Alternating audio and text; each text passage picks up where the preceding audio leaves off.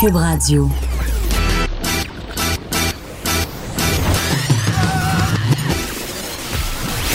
Pour elle, il n'y a jamais de mauvaise question.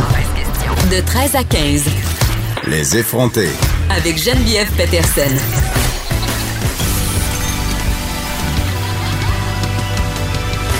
Cube Radio. Bonjour tout le monde, j'espère que vous allez bien. Bienvenue à l'émission. Fait fret, fait fret, fait fret, fait fret. À matin, à midi, va faire fret à soir. Par chez nous, on dirait qu'il fait un tendret. Qu'est-ce que vous voulez? C'est ça l'expression sangnéenne. Tendret. J'aime ça le dire. J'aime ça la sortir. Ça me fait du bien. Sans blague, il faisait moins 20 ce matin quand j'ai parti ma voiture.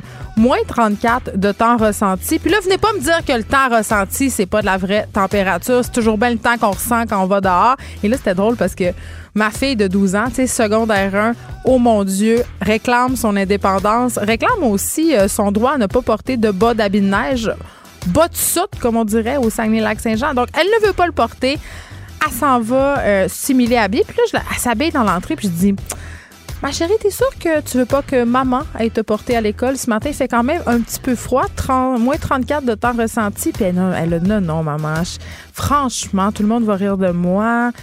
Je vais aller à l'école en autobus comme d'habitude. Qui était de retour sept minutes plus tard dans la maison parce que l'autobus la STM n'était pas passé?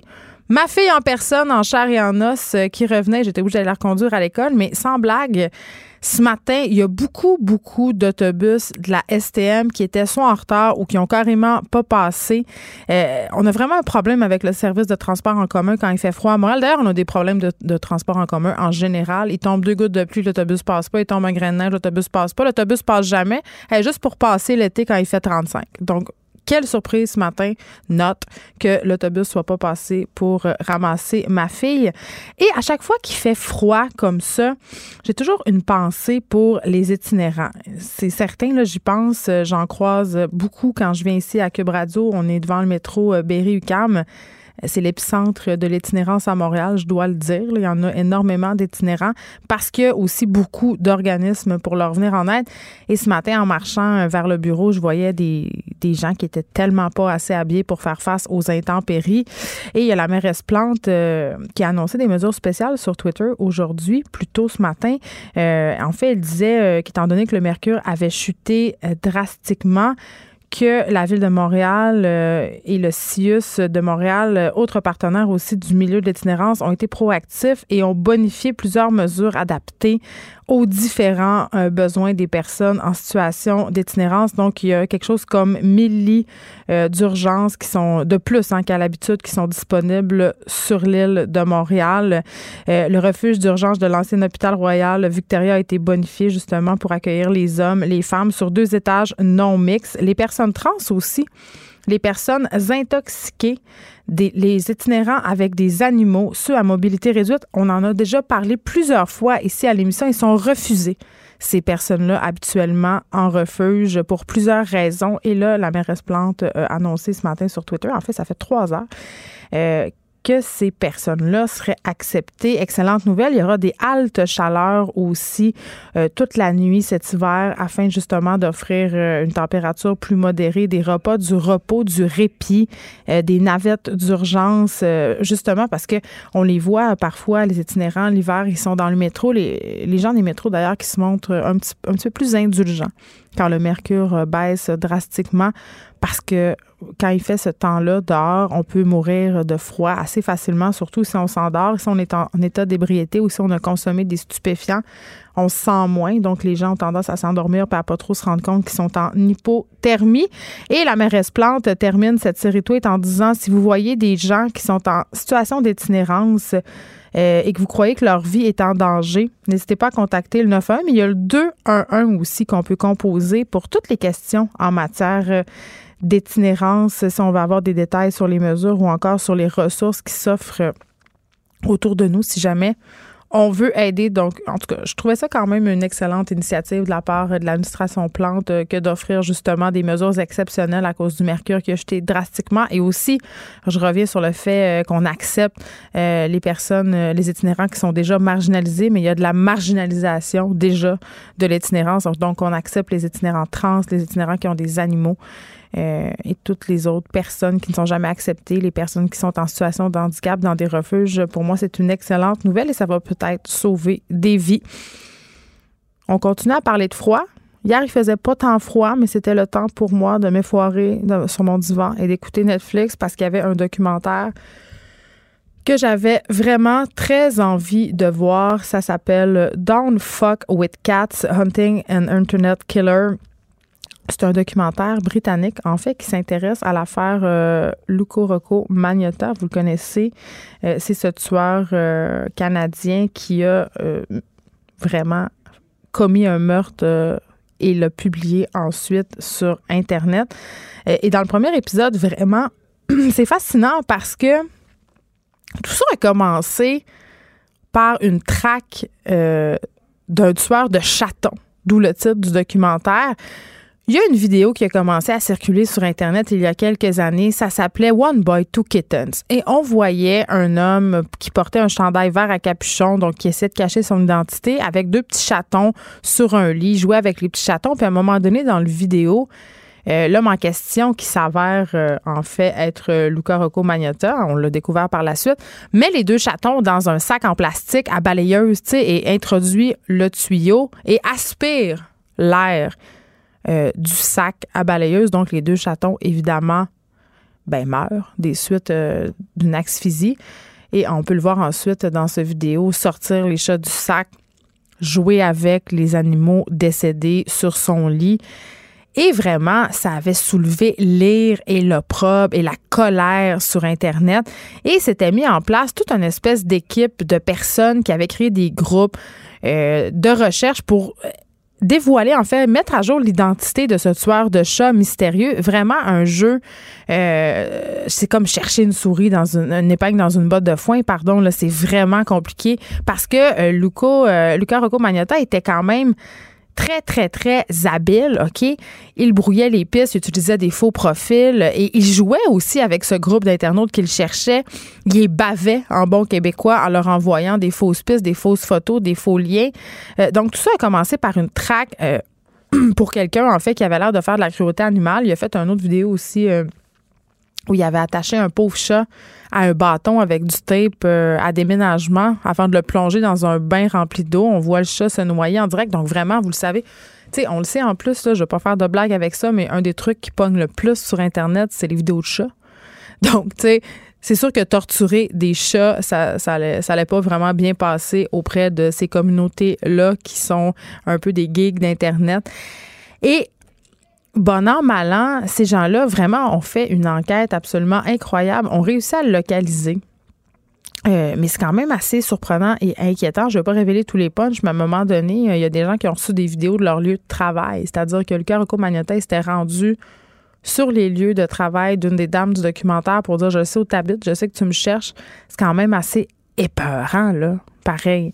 Donc, c'est à cette traque-là qu'on assiste euh, dans le premier épisode. Euh, c'est un documentaire de quatre épisodes et justement, ça se conclut par l'arrestation euh, de Luca, Rocco Magnotta qui avait tué dans son appartement de Montréal un étudiant chinois de 33 ans. C'est en 2012 que ça s'est passé. Il avait démembré sa, sa victime et il avait expédié, on s'en rappelle, ses restes à divers endroits dans le pays. Ça avait choqué évidemment tout le monde. Il y avait une traque après ça euh, jusqu'en Allemagne où il a été arrêté dans un café Internet. Je, vous dis ça, puis on dirait que je vous raconte un film d'horreur. Donc, ce documentaire-là qui s'accorde tarde à ce cas-là. Et c'est vraiment, en tout cas, moi, ce que je trouve intéressant dans ce documentaire-là, c'est qu'on voit naître, entre guillemets, un tueur en série qui découle de la culture Internet, qui a joué avec les codes Internet.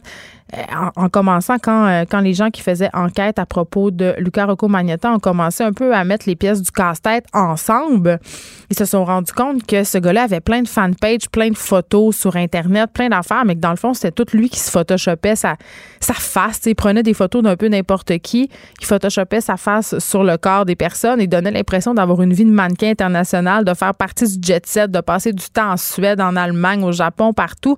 C'est vraiment le fruit d'un esprit dérangé était désespéré d'avoir de l'attention.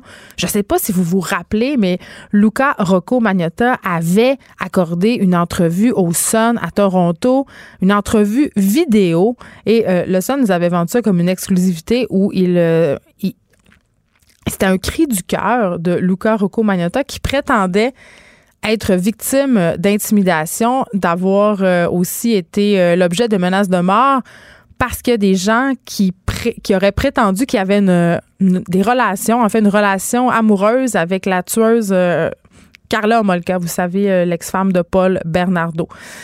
C'était tout inventé, évidemment.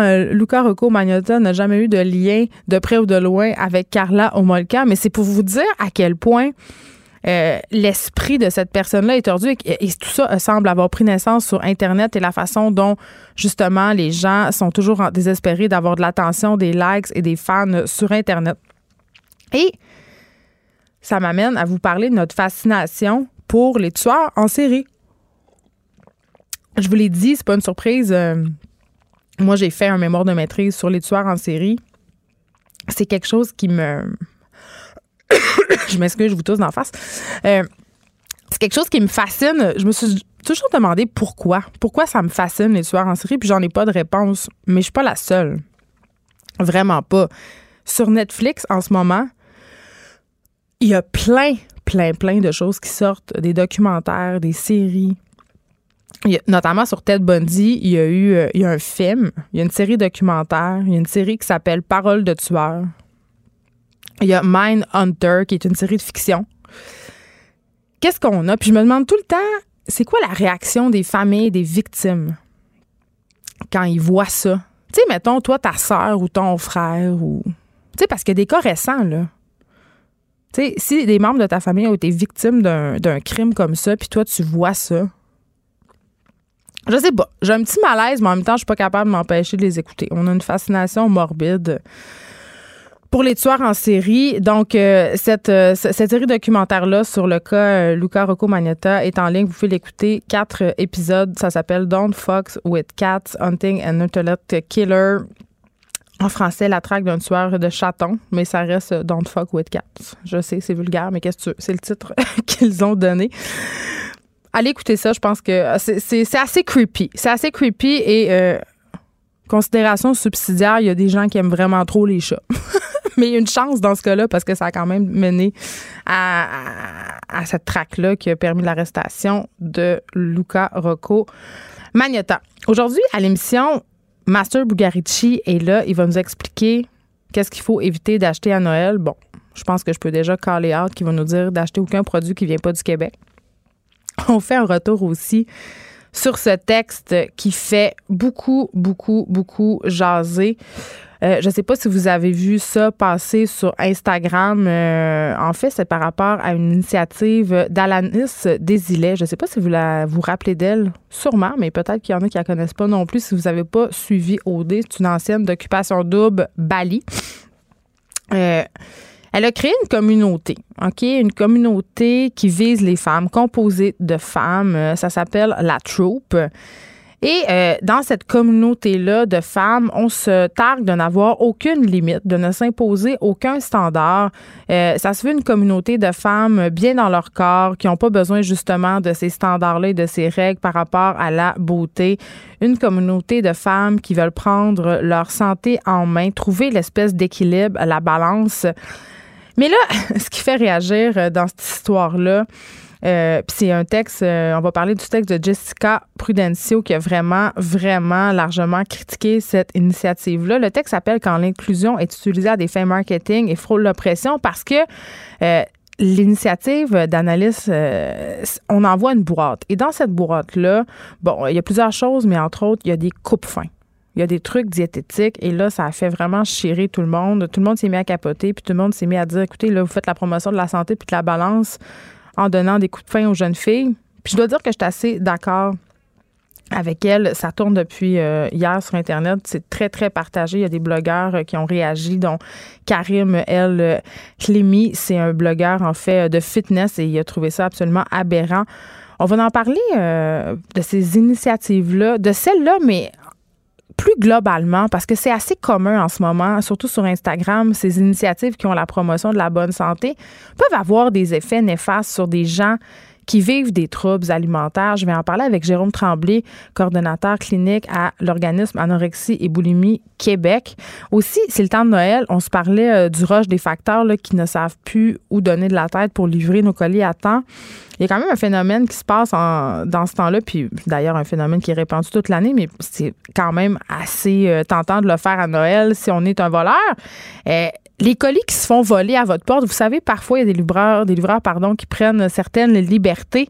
Vous achetez un truc sur Amazon, vous achetez un truc dans un, magasin grand surface, et là, euh, on vous livre le colis chez vous, mais quand vous arrivez le soir, le colis a été volé. Qu'est-ce qu'on peut faire? Est-ce qu'on a des recours? Comment on peut réagir? On va s'entretenir avec une personne de l'Office de la protection du consommateur parce que c'est une situation qui est de plus en plus euh, répandue.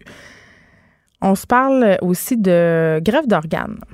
Euh, il y a une histoire qui fait jaser dans le journal euh, de Montréal. C'est cette veuve qui cherche à savoir qui a eu la vie sauve grâce au foie de son conjoint décédé, son conjoint qui est mort subitement la semaine dernière. On va parler avec quelqu'un de Transplant Québec parce qu'il y a une raison pour laquelle euh, on garde l'anonymat des donneurs et des receveurs d'organes. Puis c'est clair, tu sais, quand on voit cette histoire-là, puis quand on voit passer le témoignage de cette veuve-là, c'est sûr que ça nous touche à vie un deuil, puis on se dit, qu'est-ce que ça ferait, si on lui donnait l'occasion de rencontrer la personne euh, qui a eu la vie sauve. Ça pourrait être une belle rencontre, mais psychologiquement, c'est quand même assez tricky. On va en parler. Dave Morgan sera là. Il nous a promis hein, de nous parler euh, de son expérience chez Nez parce que la semaine passée, il nous a fait une grande confession. Dave, il nous a avoué que depuis peu, il y avait un antidémarreur dans sa voiture parce qu'il s'était fait pogner à conduire chaud il y a quelques années. Et un peu pour se repentir de tout ça, je crois qu'il a eu envie de faire du bénévolat pour Nero. A l'air qu'il y a une soirée assez rocambolesque. Il va venir euh, nous, euh, nous entretenir de tout ça. Caroline G. Murphy sera là aussi. Elle nous revient évidemment avec les meilleurs potins de la semaine. Cube Radio. Jusqu'à 15, vous écoutez. Les effrontés.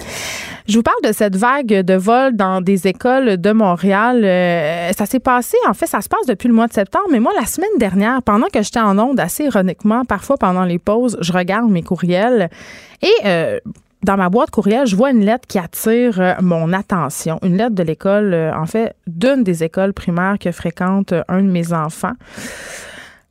Et là, j'ouvre cette lettre-là et euh, on prévenait les parents qu'il y a eu un vol qui a été commis à cette école pendant la nuit. Et là, je me suis dit, c'est quoi cette histoire-là? C'est qui la gang de, de salles qui vole une école en pleine nuit? Il faut quand même être assez ignoble. Et là, le soir, je vais chercher mon enfant à l'école et là, je pose des questions pour avoir un peu les circonstances. après tout, c'est un peu ma job de poser des questions et souvent, je suis curieuse. Ça m'intéressait vraiment. Je voulais savoir qu'est-ce qui s'était passé.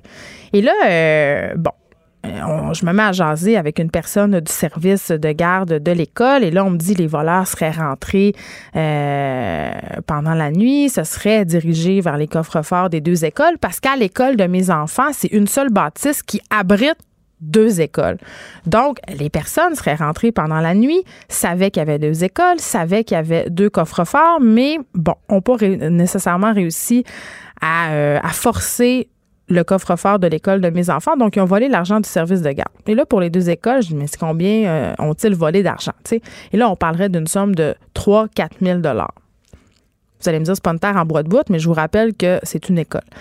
Et là, ma source commence à me dire, bah, écoute, ce serait pas la seule école euh, qui aurait été volée. Il y en aurait eu plusieurs. Il y aurait une vague de vols dans des écoles de la ville euh, en ce moment. Et là, on me dit que les voleurs suivraient les marchés euh, de Noël et que ça serait très simple à faire puisque pour la plupart des écoles, quand on fait un marché de Noël, ben on annonce l'événement sur Facebook. Donc, on crée une page Facebook et là, on annonce le marché de Noël et les vols coïncidence, hein? Euh, ce serait produit directement ou dans un laps de temps très proche après la tenue des marchés. Et là, toujours euh, selon des sources, selon le vitrier, en fait, qui serait venu remplacer la vitre à l'école de mes enfants, il y aurait eu cinq écoles euh, frappées dernièrement seulement dans le secteur euh, Rosemont. Et là, évidemment, le bon. J'écoute tout ça, on approche euh, la CSDM pour euh, avoir de l'information sur ce qui se passait. la CSDM euh, nous a répondu qu'effectivement, il y avait eu des intrusions dans certaines écoles de la ville dernièrement. On veut pas nous confirmer le nombre parce qu'il y a une enquête en cours du SPVM. Il y aurait eu une enquête à cette époque-là du SPVM. on voulait identifier, bien entendu, les responsables. Donc, ils n'ont pas voulu nous accorder d'entrevue à ce sujet-là. Et là, parle, parle, jase, jase, toujours avec ces mêmes sources qui disait, écoutez, là, nous, ce qu'on déplore, c'est que, sachant qu'il y a une vague de vol dans les écoles montréalaises, sachant que ça va possiblement se poursuivre, pourquoi on n'a pas eu de lettres de la CSDM pour nous avertir? Et là, après vérification auprès de la direction de l'école, il s'avère qu'il y a une directive qui a été émise par euh, la CSDM dans les écoles, mais que le service de garde n'aurait pas été mis au courant. Pas bravo, comme on dit. Euh, je veux qu'on parle aussi des systèmes d'alarme parce que cette même source-là me disait, écoutez, il y a des vagues de vol dans les écoles. On le sait, il y a de l'argent qui a été volé, quand même des milliers de dollars. Là, quand je parle de 3-4 000 ça, c'est seulement dans l'école que fréquentent mes enfants. Euh, mais quand même, euh, du côté des écoles, puis je ne sais pas si c'est le cas de toutes les écoles de la ville de Montréal, du moins c'est le cas de la mienne, les systèmes d'alarme ne sont pas reliés à la police. Donc, le système d'alarme fait juste sonner, sonner, sonner. Puis là, on appelle, puis là, on vient vérifier. Ça, ça veut dire que les voleurs ont le temps d'officier pas qu'un peu avant de mettre l'argent, euh, pas l'argent, pardon, mais avant de que, quelqu'un puisse faire quelque chose. Et là, évidemment, on évoque le coût trop élevé de relier une école à une centrale parce que y a, dans une école, à chaque année, il y a beaucoup, beaucoup de fausses alarmes. Puis parce qu'il y a beaucoup de fausses alarmes, ben, quand le système de l'école part, la plupart du temps, qu'est-ce qui se passe? Ben, il n'y a pas grand monde qui vient voir. Mais là, dans ce cas-ci, c'était un vrai vol. Donc, on a approché la CSDM qui nous ont dit euh, ce que je viens de vous dire. Et là, euh, bon, on a approché aussi le SPVM. il y a des sources euh, policières qui nous ont confirmé qu'il y avait bel et bien une vague de vol dans les écoles en ce moment à Montréal et que c'était en lien avec les marchés de Noël. Et là, le SPVM a sorti un communiqué à 13 heures. Euh, on aurait arrêté un homme. En fait, on a arrêté hier un homme de 18 ans qui est soupçonné d'avoir participé à pas moins d'une vingtaine de vols dans des écoles de la Commission scolaire de Montréal dans les derniers mois. Donc, nous, on parlait de 23. La police de Montréal nous confirme une vingtaine de vol. L'homme euh, a réagi avec deux complices. Ces complices-là ne sont pas encore euh, appréhendés. Et vraiment, euh, c'est depuis le mois de septembre, comme je disais tantôt, que cette chose, euh, que cette vague de vol aurait lieu. Le suspect Abdel Rahman Rnet a été épinglé justement au cours de la journée de mardi, comparé au palais de justice hier euh, sous des chefs d'accusation d'introduction par effraction. Et là, l'enquête est toujours en cours parce qu'il y aurait des complices. Il y a des images qui ont été captées par une caméra de surveillance qui montre deux des trois hommes alors qu'ils s'introduisent dans une école. On ne sait pas c'est laquelle. Euh, et là, je vous donne brièvement la description. Si vous avez vu des affaires, euh, vous pouvez évidemment communiquer avec le SPVM, le premier suspect qui porte un manteau court gris avec un capuchon comportant de la fourrure beige.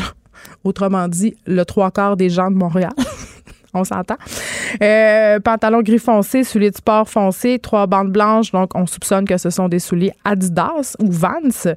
Et le deuxième suspect vêtu d'un manteau à capuchon gris foncé ainsi que des pantalons euh, et des chaussures foncées. Là, je fais une petite précision. C'est certaines sources qui nous ont confirmé que ce serait une vingtaine d'écoles. La police n'a pas parlé du nombre précis d'écoles. Et là, euh, je veux qu'on aille parler tout de suite à un ex-policier euh, à propos des vols d'opportunités parce que c'est de ça dont il s'agit. On voit un événement, on voit un marché de Noël et là, certaines personnes mal intentionnées se disent Oh, voilà la belle occasion pour moi de faire une petite pièce. François Doré, ex-policier de la Sûreté du Québec et analyste en affaires policières, est en ligne. Bonjour, Monsieur Doré. Bonjour, Mme Peterson. Écoutez, écoutez, quand on voit ça, une série de vols dans des écoles montréalaises, d'un réseau, euh, en tout cas quelque chose qui ressemble à un réseau organisé qui semble suivre mhm. des pages Facebook, on se dit, bon, euh, c'est des vols d'opportunités. Est-ce que c'est quelque chose que vous voyez fréquemment? Ben, voir fréquemment, on le voit, là, évidemment, l'automne amène le refroidissement de la température, les feuilles qui tombent, et les marchés de Noël. Et les vols dont vous avez parlé plus tôt semblent associés au marché de Noël. Et oui, c'est annoncé sur Facebook, c'est annoncé, euh, on appelle ça de l'ingénierie sociale. Les voleurs, à ce moment-là, et vous l'avez dit, c'est une question d'opportunité, une question de capacité, une question d'habileté, une question de volonté, de moyens. Hmm. Et oui, 3-4 000, quand on sait que le système d'alarme n'est pas relié, 3 4 000, c'est vite fait. Ça prend quoi, une minute, deux minutes? Ben, c'est pas long. Euh, Ben, c'est ça.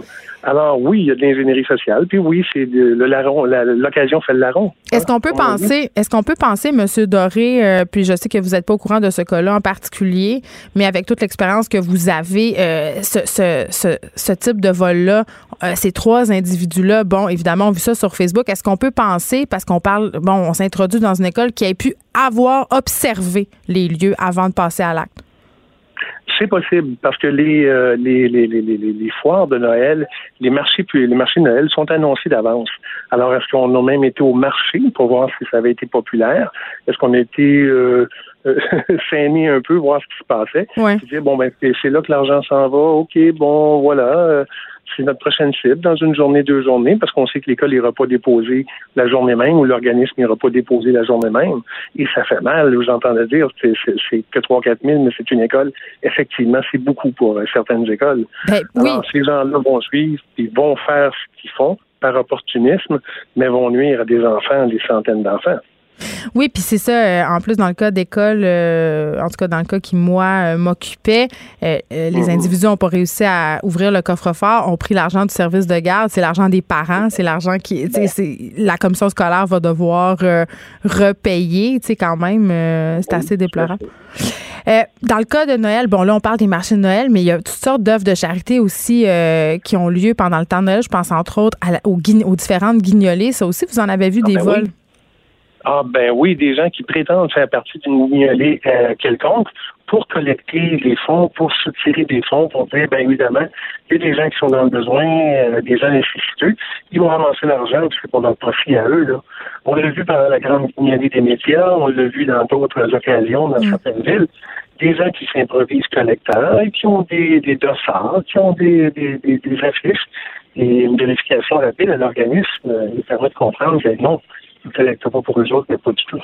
Moi, j'avais quelqu'un qui était passé chez nous, euh, c'était justement dans le temps de Noël, avec une photo d'un enfant, supposément un enfant atteint du cancer, et on me, on, me demandait de l'argent pour supporter sa famille pendant des traitements de chimio en posant quelques questions, je me suis rendu compte que ben non, c'était pas vrai, c'était une personne probablement dans le besoin qui avait trouvé cette solution pour arrondir ses fins de mois. Ça, ça vous étonne pas des histoires comme ça, monsieur Doré? c'est d'une grande tristesse. Non, ça m'étonne pas, ça arrive des fois. Il y a des moyens pour subvenir à leurs besoins, mais il y en a qui vont plus loin que ça et qui vont trouver ces idées-là et puis qui vont en profiter. Et évidemment, un enfant atteint du cancer ou un enfant présumément atteint d'un cancer, ça nous touche tous, croyez-moi. Alors, malheureusement, il faut faire attention, mais c'est le temps des fêtes. Les gens sont généreux, hmm. les gens ont beaucoup de choses, ont des cadeaux, ont de l'argent de plus, dépensent plus, les marchés de Noël, les sollicitations. Et il y a malheureusement ben, des bandits qui en profitent. Eh, en terminant, avant que je vous laisse partir, est-ce que vous auriez des quelques trucs pour nous, euh, justement, pour pas se faire avoir? Est-ce qu'il y a des signaux qui devraient nous alerter? Ben, quand c'est la guignolée des médias dont on entend parler sur tous les médias, il n'y a mm. pas vraiment de problème. Mais quand on a des questions, pourquoi ne pas poser euh, ces questions-là quand on euh, à l'organisme qui sollicite des dons? Ça se fait si la personne est vraiment bien intentionnée, elle ne s'offusquera pas de vos vérifications. Hmm. Si elle est mal intentionnée, ben, elle va dire je vais revenir, puis vous ne la reverrez jamais. Ça, c'est sûr. Ça, c'est sûr. François Doré, merci, ex-policier de la Sûreté du Québec et analyste en affaires policières. On se parlait par rapport à cette série de vols dans des écoles montréalaises. Geneviève Peterson, la seule effrontée qui sait se faire aimer. Jusqu'à 15. Vous écoutez Les effrontés. je me remets de toute cette série de vols dans les écoles montréalaises, des pas propres qui volent l'argent des marchés de Noël, puis nos enfants, Master Bugarici, en buvant. C'est quoi, du coureur des bois? C'est fait au Québec, coureur des bois. C'est ah. tellement bon, une crème d'érable. Au début, j'ai refusé, je voulais pas le boire. J'ai été super bête avec toi.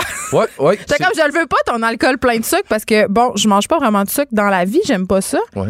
Mais là, ça sentait tellement bon que moi le boire. Puis je m'excuse d'avoir été tu m'as fait mal en rentrant. Moi, je t'ai rempli d'amour dans mon jeu. C'est correct. Je, vais le dire en ondes parce qu'on parlait, on parlait de ça hier, justement. Euh, T'as comme un peu mangé la marde de mon stress que j'anticipe les buffets de réveillon où tout le monde va me dire Ah, pourquoi tu manges pas de ça? Tu manges pas de pain, tu manges pas de pâte, tu manges pas de dessert, prends du dessert, t'es tellement mince, tu peux en prendre plus?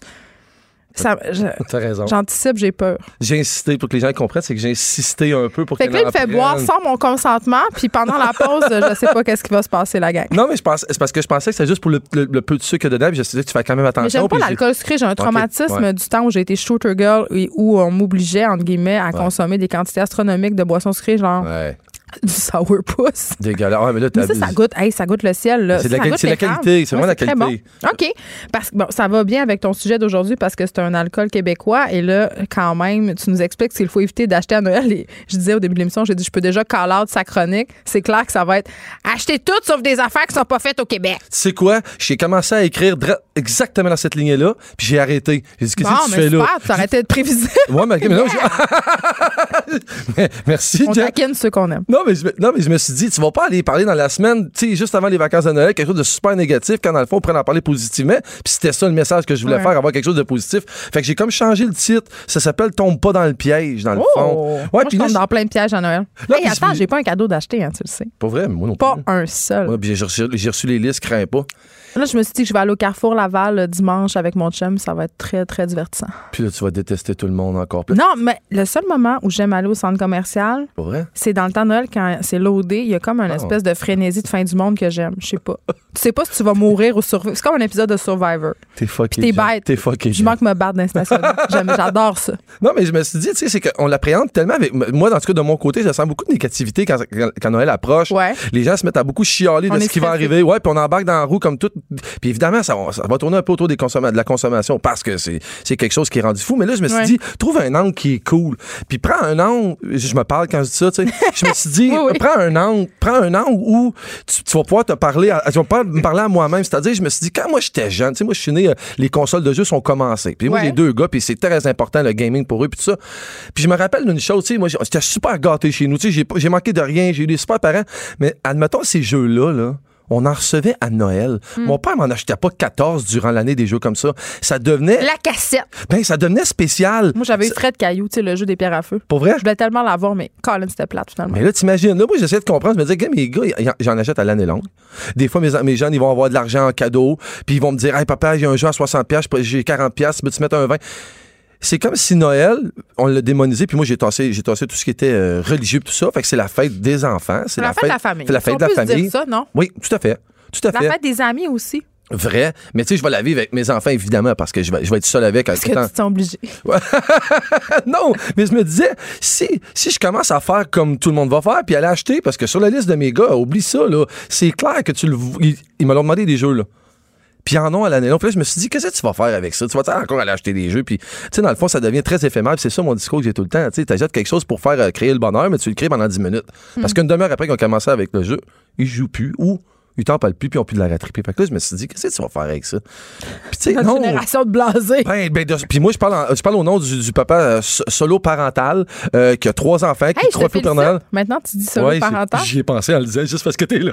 Ah, c'est même pas une vraie bonne habitude. Colin, t'aurais pu me dire oui. Tu m'as conscientisé.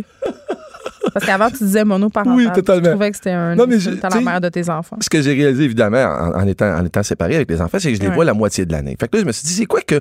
Pas ce que tes enfants ont besoin. C'est c'est ça va être notre soirée en famille, en nous. Ça Mm. c'est quoi que moi, j'aurais de besoin de mes enfants? C'est quoi que, si j'étais à leur place, qu'est-ce qu'il y aurait de besoin? Puis la première affaire qui m'est venue en tête, ça s'appelle du temps. Ben oui. Puis là, là, je sais, là, tu vas me dire, tu vas, pas, faire- tu vas pas y faire une carte avec un échange de temps, tu sais. Juste de se réapproprier ce bonheur-là. Fait de- je parlais de ma boîte. Mon- le- la, boîte que je donne à Noël, j'en reparle au cas où il y a des gens qui oui, l'auraient oui, oui, raté.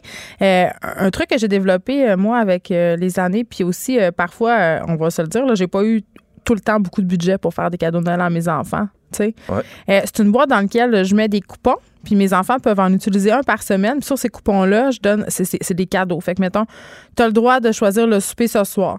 On va au cinéma, on va au restaurant, une après-midi un après-midi au patin. Tu sais? Ouais. Puis mes enfants, capotent cette boîte-là. Puis là, tu les vois avec leur petite face, là. Puis là, Maman, je veux utiliser un coupon. Puis là, c'est, mettons, euh, aussi con que Tu crées du bonheur, là. manger le dessert avant le souper. Ben ouais, ça, c'est le préféré. Il Capote. Mais oui. Capote. Tu sais, de juste changer la routine, mais c'est Ouais. tout. Puis tu sais, là, je- là, je parle, évidemment, moi, je suis seul, j'ai trois enfants. Fait que tu sais, on veut toujours faire, moi, dans mon cas, toujours vouloir faire avec quelque chose avec les trois pour pas laisser un de côté. Puis là, je me suis dit, ben non, attends un peu.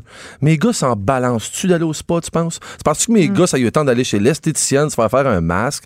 Mais, Mais, ma, mes filles, ça leur tenterait. mais ma fille, tu penses que ça y tente? Ma fille, elle va-tu capoter? Ce que je vais je vais y aller avec. Donner le temps, mais moi aussi, je vais en profiter. faire un masque? Ben, certain. Avoir les images, s'il vous plaît. Ben, je vais en avoir. Puis tu sais quoi, même les ongles, de prendre ce moment-là, moi, moi, dans mon cas, ça va être de le faire avec chacun séparé dans quelque chose qui aime, mais dans quelque chose que moi aussi, je vais me combler. Ouais. Puis de créer ce bonheur-là qui était un peu moins éphémère. Ouais, c'est pas comme un espèce de torture comme aller passer genre une journée à Funtropolis que t'haïs ça puis que c'est la merde. Ça, c'est. Parce ben, que moi, c'est non. Non, l'usine à gastro, j'y vais pas. J'y vais pas. Non, je non, me moi. demande tout le temps. Non, non, moi, je ah, vais pas là. Non. Moi, je me demande tout le temps, c'est quand la dernière fois ça a été lavé l'intérieur Moi, j'ai arrêté de passer des mauvais moments pour faire plaisir à mes enfants. ben ça a oui. été terminé. Mais c'est un, excellent point. Que je- mais c'est, non, mais c'est niaiseux. Puis là, je me dis, y a-tu des choses, tu sais, euh, qu'on on offre pas, des trucs comme, mettons, tu sais, le théâtre. Moi, mais. Ah oui, la maison théâtre font tellement des affaires Bon. pour les enfants. J'adore ça. Si vous avez l'occasion, toutes les pièces à la maison théâtre, c'est excellent, tout le temps. Mais c'est des trucs que les enfants vont se rappeler toute leur vie. Le jeu d'Xbox à mes gars que j'achèterai à Noël, tu penses-tu que dans 4 ans, il va se rappeler que j'ai acheté ce jeu-là? Ben non, Non. il va faire partie des milliers de jeux que j'ai achetés. Tandis que cette soirée-là, d'aller au théâtre avec un enfant, deux, trois, whatever. Même un spectacle, je te vois souvent sur Instagram, Ouais. euh, Master, tu Ouais. vas à beaucoup de spectacles de musique avec tes flots, je trouve ça quand même cool. Ben, de- pour un enfant, de rentrer dans un centre belle, Hey, c'est impressionnant. c'est malade. Puis, puis même Ton moi, idole, Ben, tu t'en tu- rappelles-tu? Même moi, ça me le fait, Jen, parce que la dernière fois, je suis allé, je suis allé voir Big Flo y aller. Puis, moi, je suis allé au Centre Bell, je vais voir Centre voir des shows, puis je suis dans l'atmosphère avec mes amis, tout ça, puis je suis comme pas très, j'ob- j'observe pas. Mais là, il voit que les enfants, c'est vraiment pas la même affaire. On est assis, puis j'observe. Puis même moi, je me, je me laisse prendre à ce jeu-là, de, oui. de triper, d'avoir tous les kids qui chantent les tunes, qui sont debout. Mais ça, c'est des moments qui valent de l'or. C'est des moments qui vont durer dans 20 ans, c'est des moments qui vont me rappeler dans 20 ans. Les livres, on veut que nos enfants ils lisent, puis personne lit. Là, je parle à toi, je sais que toi, tu lis, puis tes enfants doivent lire. Ben, euh, Cordonnier m'a chaussé, ma fille Ouais. du milieu, elle déteste ça, les livres. Ah, ben, ils peuvent les J'aime détester, mais ça. tu sais, c'est comme, c'est comme si c'était quasiment une maladie. Moi, dans ma famille, on, ça personne lisait. Ah, moi, quand j'allais au chalet, quand j'étais jeune, le chum à ma mère, ça y tombait ses nerfs. Ah Il disait Hey, arrête de te passer bonne avec ton livre. Wow! Elle sort- plus avec. non, mais c'est toutes des affaires qui sont importantes. Fait que là, j'ai dit, je vais, je, je vais offrir ça en cadeau. On va aller ensemble, à chacun leur tour. On va aller à, à- à la librairie, se trouver Ouais. un livre. Puis je veux que ma fille me trouve un livre. Qu'elle, elle aimerait lire, mais qu'elle pense qu'il va me servir. Que moi, ça pourrait être le fun. Puis je vais faire la même chose. Tu sais, on leur offre des trucs comme ça. Mais peut-être qu'elle, elle pourrait m'offrir un- un- une sorte de livre qu'elle pense que je vais aimer. Pas les cadeaux pour se débarrasser. Mais, mais en fait, c'est quoi? Des cadeaux pour s'en rappeler. Ouais. C'est ça que j'aimerais cette année. J'aimerais que mes enfants se rappellent de, cette, ce Noël-là pour toute leur vie. Pas juste pour la grosseur des cadeaux. Oui, puis un affaire que j'ai commencé à faire euh, aussi, ça fait une couple d'années, c'est donner les cadeaux le matin. Ouais, ouais. Tu sais, on se lève, on brunch, puis après, c'est les cadeaux. Parce qu'avant, dans la tradition de Noël, les cadeaux, c'était le matin, quand le Père Noël, était, le Père Noël passait pendant la nuit, Ouais. pendant que les enfants dormaient, et là, tu te réveillais, il y avait les cadeaux sous le sapin. Ouais. Puis je trouve qu'à un moment donné, dans le réveillon, on a perdu ça. Puis je sais pas si c'était comme moi, mais dans les réveillons, ça se passe le soir, les cadeaux de Noël. On dirait que tu profites pas de la soirée parce que les enfants ont juste hâte à ça. Ils ne pensent qu'à ça, puis c'est normal. Moi Ben aussi, oui, je ben pensais oui, juste ben à ça. Puis là, quand on commence à ouvrir les cadeaux, souvent, on, on est toute la famille élargie. Là, ça prend deux heures. Là, c'est long, c'est lourd. Puis là, les enfants, ils sont comme next, next. Puis ils sont pas. Tu sais, ils prennent pas le temps. vrai. Puis ça me choque, ça me met en troisième crise. Oui. Ça- devient un, un événement qui devrait être rassembleur, puis là, ben, on se rassemble plus. Là, Puis on se dépêche, on expédie, puis là, les enfants apprécient pas. Fait que moi, j'aime mieux donner les cadeaux en petit comité. Je suis bien d'accord avec toi. tu vas dans le party de famille, grand-papa, grand-maman vont te donner tes cadeaux, c'est bien correct, mais nous, nos cadeaux, ça sera le lendemain chez nous. Mais pareil, ils donnent de l'argent, puis mes enfants, ils aiment vraiment ça. J'adore. Hey, J'aime Mes ça avoir de l'argent d'une carte. mes enfants, ils aiment que vraiment ça. pas la carte. Ils aiment vraiment ça. Ils veulent leurs 50 piastres Oui. rouges. Ah oui, ils le veulent, puis ils le veulent en papier à part ça. Oh my God. Mais c'est tout de créer ces trucs-là, puis d'essayer d'aller à des endroits ou des, des trucs qu'on fait pas nous-mêmes aussi, Ouais. qu'on sait qu'ils peuvent servir. Tu sais, le théâtre, c'est pas quelque chose que j'ai fréquenté beaucoup dans ma vie, mais que je devrais. Je suis quelqu'un des arts, j'adore les arts, j'adore tout ça. Je comprends même pas pourquoi je suis pas allé. Mais là, je me dis, je vais aller avec les trois, c'est certain que je pourrais pas plaire. aux trois sont Puis- tellement différents. Il y a quelque chose de le fun aussi dans acheter quelque chose pour plus tard. Et voilà. Tu sais, avant, ah, mais, dans- il y a cette affaire en pub, c'est profiter maintenant, payer plus tard. Là, ça, j'aime bien ça. Mais dans le cadeau, tu peux l'inverser. C'est paye tout de suite, puis profite-en plus tard. Je suis absolument d'accord. Puis c'est là où on élimine le problème de notre consommation avec notre bonheur éphémère, qu'on fait semblant qu'on se fait plaisir en s'achetant des petits tracas. C'est exactement ça. Puis les enfants, ils vont s'en rappeler. C'est ça qu'on veut. C'est ça, mais je, je trouve tellement que tu as raison. Puis moi, un truc que j'ai développé, les enfants, ils aiment ça, déballer des gugus. OK? Ils s'en sac, c'est quoi le prix? Vraiment, là. Fait que moi, ce que j'aime faire, là, c'est j'enveloppe plein de petits gugus. Ma fille, exemple, elle tripe ses bombes de bain loches. Ben oui. Tu sais, bon, c'est 10 piastres la bombe, fait que tu réhypothèques ta maison, tu en achètes trois. Mais, mettons, j'achète une bombe de vin. Après ça, je sais qu'elle tripe sur le bon pour lèvres. Un bon pour. Tu sais, toutes sortes de petits gogos, qu'à un moment donné, ça fait 30 piastres de gogos, mais d'en faire utile qu'elle aime. Oui. Puis un plus gros cadeau d'un événement, un temps, un cours. euh, tu sais, mon fils, il le sait pas encore, mais il va avoir un cours de danse à Noël. Ben, c'est extraordinaire. Ben, c'est 300 piastres. Mais ça, mais ça, ah oui, mais en même temps, lui, il s'en fout combien ça coûte. On s'entend. Non, mais moi, je le sais. Toi, Fait tu sais certain. Je le sais, avec son père, on va le payer à deux, mais tu sais, mais oui, c'est merveilleux. Fait que là, il va y aller plusieurs fois. ben, il nous a demandé d'aller à la danse, ça fait longtemps qu'il nous le demande, fait que là, là, c'est ça. Pour vrai? Ouais, vrai. Mais tu vois, moi, c'est direct le genre d'affaires que j'aimerais faire cette année. C'est direct le genre d'affaires que j'aimerais qu'il se passe plus souvent pour se réapproprier cette soirée-là. Moi, en plus, je vais le fêter comme le, le 29 ou le 30. là. Je veux dire, on- Moi aussi, c'est le 28, mon Noël. Bon, moi, moi, mon Noël, de toute façon, pour moi, c'est plus synonyme de cadeau. C'est euh, synonyme de bonne bouffe. Autres, on déjeune. Ouais. On déjeune. On se met en pyjama, on reste en pyjama. Tellement le fun. Puis on déballe là. Puis on profite de nos affaires là. Le matin. Ça commence toi, là. t'es-tu le genre de père qui va acheter un chien à ses enfants à Noël? Parce que j'ai vu ça passer souvent. Tu euh, le chat, le ouais. chien, là. Puis je puis quand- SPCA deux semaines plus tard. Fait moi, je pense à mon père quand on était jeune. Mon père, euh, mon père sait pas nager, déteste l'eau. Il y a toujours une piscine. Il y avait des enfants. Mon père déteste les animaux, mais à, à- à- à tout point de vue, tout ce qu'un animal fait dans une maison sur un terrain, mon père le déteste. Oui, c'est Mon- ça, c'est un obsédé du gazon, là. Tu en Ouais. as parlé assez. Mais il y a toujours eu un chien quand on était jeune pour nous faire plaisir. Oui, parce que dans leur tête, aux parents, un chien, c'est familial. Ben, tu sais quoi? Moi, j'ai une idée. Ceux, que, ceux que leur enfant le- les achètent avec ça, moi, je suis correct, mon ex en a un. fait que les- Ah, il m'a- t'es il m'achète- sauvé. il m'achète pas trop avec ça. Moi, ce que je propose aux gens, c'est peut-être d'acheter une plante. Oh, mais c'est plate, une plante. très plate. Mais si tu mets le défi à ton enfant, de dire si t'es capable de garder cette plante-là en vie pendant huit mois, un an, là, mais je t'en achète un chien l'année prochaine. Si t'es pas capable de garder ta plante en vie, là, il n'y en aura pas de chien. Hey, moi, j'ai fait Des- mourir tous les cactus. Pour vrai? Les crassules, j'ai réussi. Ma mère, ma mère était gênée. Elle dit, sérieusement, je sais pas comment. C'est-tu comme un, un don que t'as de faire? Je fais mourir toutes les plantes. Ça prend de l'amour. Mais mes chats survivent très bien. Ouais, c'est ça. Ouais, mais un chat, ça s'arrange assez bien. Tu remplis le bol de bouffe, puis il va dehors, puis il revient. Hey, Puis t'es malade, moi j'ai des chats sphinx, là. Ah Ça oui, c'est vrai. T'as des chats sur le cuir. Toi, ils sont laids, Sont- d'ailleurs. Hey, c'est toi qui es laid. Bye, Monsieur Bugarici. Joyeux Noël. Ah non, tu reviens demain. Je reviens demain. Oh non, on va régler ça. Joyeux Noël quand même. jamais me dire que mon chat est là. Il est tellement laid qu'il est beau. Les effrontés. Avec Geneviève Peterson. Les vrais enjeux, les vraies questions. Vous écoutez Les effrontés. Quand l'inclusion est utilisée à des fins marketing et frôle l'oppression, c'est le titre d'un texte qui circule abondamment en ce moment sur les réseaux sociaux. C'est un texte de Jessica Prudencio et c'est à propos de cette initiative mise en place par euh, la star d'Internet, Ana- voyons, je vais-tu le dire, Alanis Desilets. C'est une ancienne candidate d'occupation double, la version occupation double Bali et je vous explique un peu c'est quoi cette initiative-là mise en place par Alanis. Ça s'appelle la Troupe et ça fait référence évidemment au mot troupe, donc gang. Euh, c'est une communauté. On crée une communauté de femmes qui ne s'imposerait aucune limite. Et là, dans une vidéo, Alanis euh, Desilets décrit la troupe comme étant une communauté justement euh, de filles qui veulent être bien dans leur corps, qui n'ont pas besoin de standards ni de règles tu sais, une communauté de filles qui veulent prendre leur santé en main de façon globale, trouver l'équilibre. Bon, elle dit la balance, mais moi je vais dire l'équilibre parce que j'ai ça le mot balance dans tous les sens du terme. Et on nous propose une boîte mensuelle. La boîte mensuelle, c'est un principe qui est très très populaire. C'est pas juste Alanis Desilets qui utilise ce procédé-là. Plusieurs compagnies de cosmétiques le font. Plusieurs compagnies aussi de marketing qui veulent faire découvrir des produits à des clientes ou des clients euh, proposent des abonnements à ces boîtes mensuelles que tu reçois. Tu sais trop, un peu trop jamais ce qu'il y a dedans. Euh, c'est produits de beauté la plupart du temps, des petits vêtements, des choses comme ça. Bon, euh, la boîte mensuelle qui est proposée par la troupe est supposée être un objet qui permet aux femmes de trouver justement ce fameux équilibre et on nous propose pour ce faire dans la boîte des outils pour l'entraînement, euh, des outils pour faire du yoga, des trucs, euh, des trucs de nutrition. Il y a un chandail là-dedans, il y a un agenda, dans lequel on nous rappelle euh, que faire du sport trois fois par semaine est salutaire.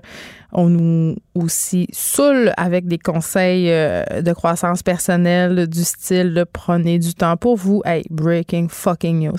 Euh, on a des idées recettes aussi, évidemment. Je pense pas qu'il y ait des pâtes carbonara là-dedans. Et une autorisation à avoir un cheat meal une fois par semaine. Un cheat meal, c'est un repas où tu te permets tous les aliments que tu t'interdis d'habitude parce que tu es une fille équilibrée et balancée. Et là, euh, évidemment, euh, ça fait capoter le monde, mais c'est pas fini. Dans la boîte du mois de janvier, il y avait des produits amaigrissants, des coupes fins.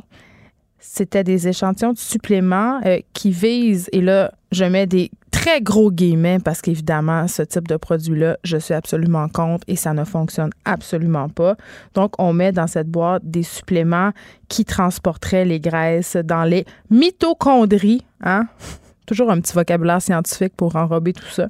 Ça nous aiderait justement à contrôler nos fringales. Et là, ça fait capoter tout le monde. Et euh, l'autrice euh, du texte, Jessica Prudencio, souligne avec très grande justesse que cette boîte-là, c'est la recette gagnante pour développer un trouble alimentaire, une obsession avec son corps. Elle dit que c'est opportuniste, que c'est grossophobe et que dans les mains de jeunes femmes et de jeunes filles vulnérables, eh bien, cette boîte-là peut devenir un produit dangereux et j'ai très tendance à dire que c'est la réalité. Et quand on sait que la plupart des gens qui suivent cette star d'Internet-là, Alanis Desilets, que ces jeunes filles-là ont l'âge de ma fille, c'est-à-dire des petites filles de 12, 13, 14 ans qui sont super vulnérables, dont l'identité est en train de se développer, dont l'estime de soi est en train de se développer. Qu'est-ce qu'on leur dit à ces filles-là? Ben, qu'ils doivent s'autoriser seulement un cheat meal par semaine, contrôler leur alimentation, s'entraîner trois fois et surtout prendre des produits miracles qui transporteraient les graisses je ne sais pas où, mais ailleurs que sur leur corps, visiblement. Et ça fait la promotion supposément de la diversité corporelle. Et c'est quand même assez ironique parce que quand on regarde toutes les photos qui accompagnent la troupe, euh, les photos publicitaires, ben ce sont des filles blanches pas trop. Il y a, un moment donné, il y a une fille, elle, a un peu chubby, tu sais. Mais elle n'est pas vraiment chubby. Je vous, l'annonce. C'est style le, le, mannequin taille plus de Victoria's Secret. Là. Donc, ce sont des filles qui correspondent vraiment à un seul standard de beauté. Et ça fait capoter le monde. Alanis Desilets qui a répondu, euh, qui supprime des, des, commentaires aussi parce que là, il y a beaucoup, beaucoup de critiques sur sa page Facebook, sur Instagram. Et là, elle supprime ces commentaires-là en prétextant que c'est sa page professionnelle et, et que s'il y a des commentaires qui invalident son brand, ben, elle est en droit euh, de les supprimer, euh, de les supprimer, pardon. Et ça fait longtemps qu'on se questionne justement sur l'influence que peuvent avoir les médias sociaux sur l'image corporelle. Et je trouve qu'une initiative comme ça, très maladroite de la part euh, d'Alanis Desilets, euh, c'était un prétexte parfait pour parler justement de l'effet qu'ont certaines initiatives, euh, des produits qui font la promotion d'une bonne santé euh, sur les personnes qui ont des troubles alimentaires. Et j'en parle tout de suite avec Jérôme Tremblay, qui est coordonnateur clinique à l'organisme Anorexie et Boulimie Québec. Bonjour, Monsieur Tremblay. Bonjour. Écoutez, c'est assez préoccupant quand même. C'est un sujet dont je parle souvent, mais je pense qu'on le répétera jamais assez parce que des coachs en nutrition, des coachs de vie, des gourous de la santé, des profs de yoga qui sur Internet euh, font la promotion pardon, de certains styles de vie, il y en a de plus en plus et ça peut avoir des conséquences assez désastreuses pour les personnes pour qui l'alimentation est un problème. Effectivement, euh, je pense que vous l'avez bien nommé, puisque euh, Jessica, son nom c'est Jessica Prudencio, oui, c'est ça, euh, mentionne surtout, c'est c'est d'utiliser la, la, plateforme aussi pour la vulnérabilité des gens quelque part pour vendre des produits puis vendre des, des, des, recettes miracles pour une perte de poids. Puis, bon, comme vous l'avez dit aussi, hein, c'est des trucs qui fonctionnent pas non plus. Puis, ce qu'il faut comprendre, c'est que l'industrie du régime, ben, c'est une industrie. Hein. donc, c'est une, industrie qui génère beaucoup d'argent, puis qui a pas, plus souvent qu'autrement, pas vraiment à cœur notre santé, comme il le prétend. Et moi, ce qui me dérange là-dedans, M. Tremblay, puis j'ai vraiment envie de vous entendre là-dessus, c'est que derrière toute cette idée de bonne santé, d'équilibre, de balance, il y a cette idée que pour être heureuse, il faut être mince. Mm-hmm. effectivement, je pense que c'est un message que les gens qui souffrent de troubles alimentaires euh, entendent souvent puis, puis véhiculent beaucoup. Euh, au sens où c'est aussi ce que la société nous véhicule. On est une société qui est aussi très grossophobe. Là, on a un mouvement là, en ce moment qui parle beaucoup de la grossophobie. On en parle beaucoup aussi chez Anneb. Puis, c'est vraiment ce qu'on observe dans la société. Hein. on est privilégié si on mm. est mince, on est plus heureux si on est mince, on a plus d'opportunités aussi si on est mince. Puis, ce que je trouve dommage là, dans la situation en ce moment, c'est que le message à la base que, que Mme Desilets véhicule est, est pas mauvais. sais, ça semblait être vraiment une belle initiative à la base de promouvoir un, un équilibre justement, puis euh, une diversité corporelle. Puis, ben, malheureusement, ce qu'on retrouve dans le contenu de la boîte représente pas nécessairement ce que le, le message véhicule. Non, parce que les coupes fins, euh, les choses pour remplir l'estomac, les suppléments, euh, c'est quelque chose qui est utilisé. En tout cas, puis moi, c'est pas la première fois que j'en parle, mais j'en ai eu des troubles alimentaires, puis ça nous quitte jamais. J'en ai encore. Puis une des méthodes que j'utilisais justement, c'était les coupes fins. Puis c'est très très mm-hmm. néfaste. Effectivement, puis c'est même euh, un des, dans les facteurs déclencheurs numéro un. sais, on parle des régimes, c'est le facteur déclencheur numéro un, mais euh, utiliser ce genre de truc-là euh, coupe faim, mais ça, ça fait juste alimenter cette espèce de restriction là aussi qui entraîne justement avec un, un, contexte comme le cheat day par exemple, ce qu'elle qu'elle présente là dans son dans sa boîte, c'est super nocif au final parce qu'un cheat day, ce que ça encourage, c'est que ça encourage les autres journées à être en, grande restriction, puis après ça, mais au cheat day, on peut manger ce qu'on veut, entre guillemets, n'importe quoi. Puis, euh, ça fait qu'on va outre-manger à ces moments-là parce que le corps ben, va aller récupérer ce qu'on lui a pas permis les autres jours, alors qu'un réel alimenta une réelle alimentation équilibrée, ben c'est de se permettre de, manger ce qu'on désire euh, avec parcimonie aussi. Oui, puis après ça, tu te sens coupable, puis là, tu, tapes sa tête, puis là, après ça, il y a comme une spirale, justement, de privation.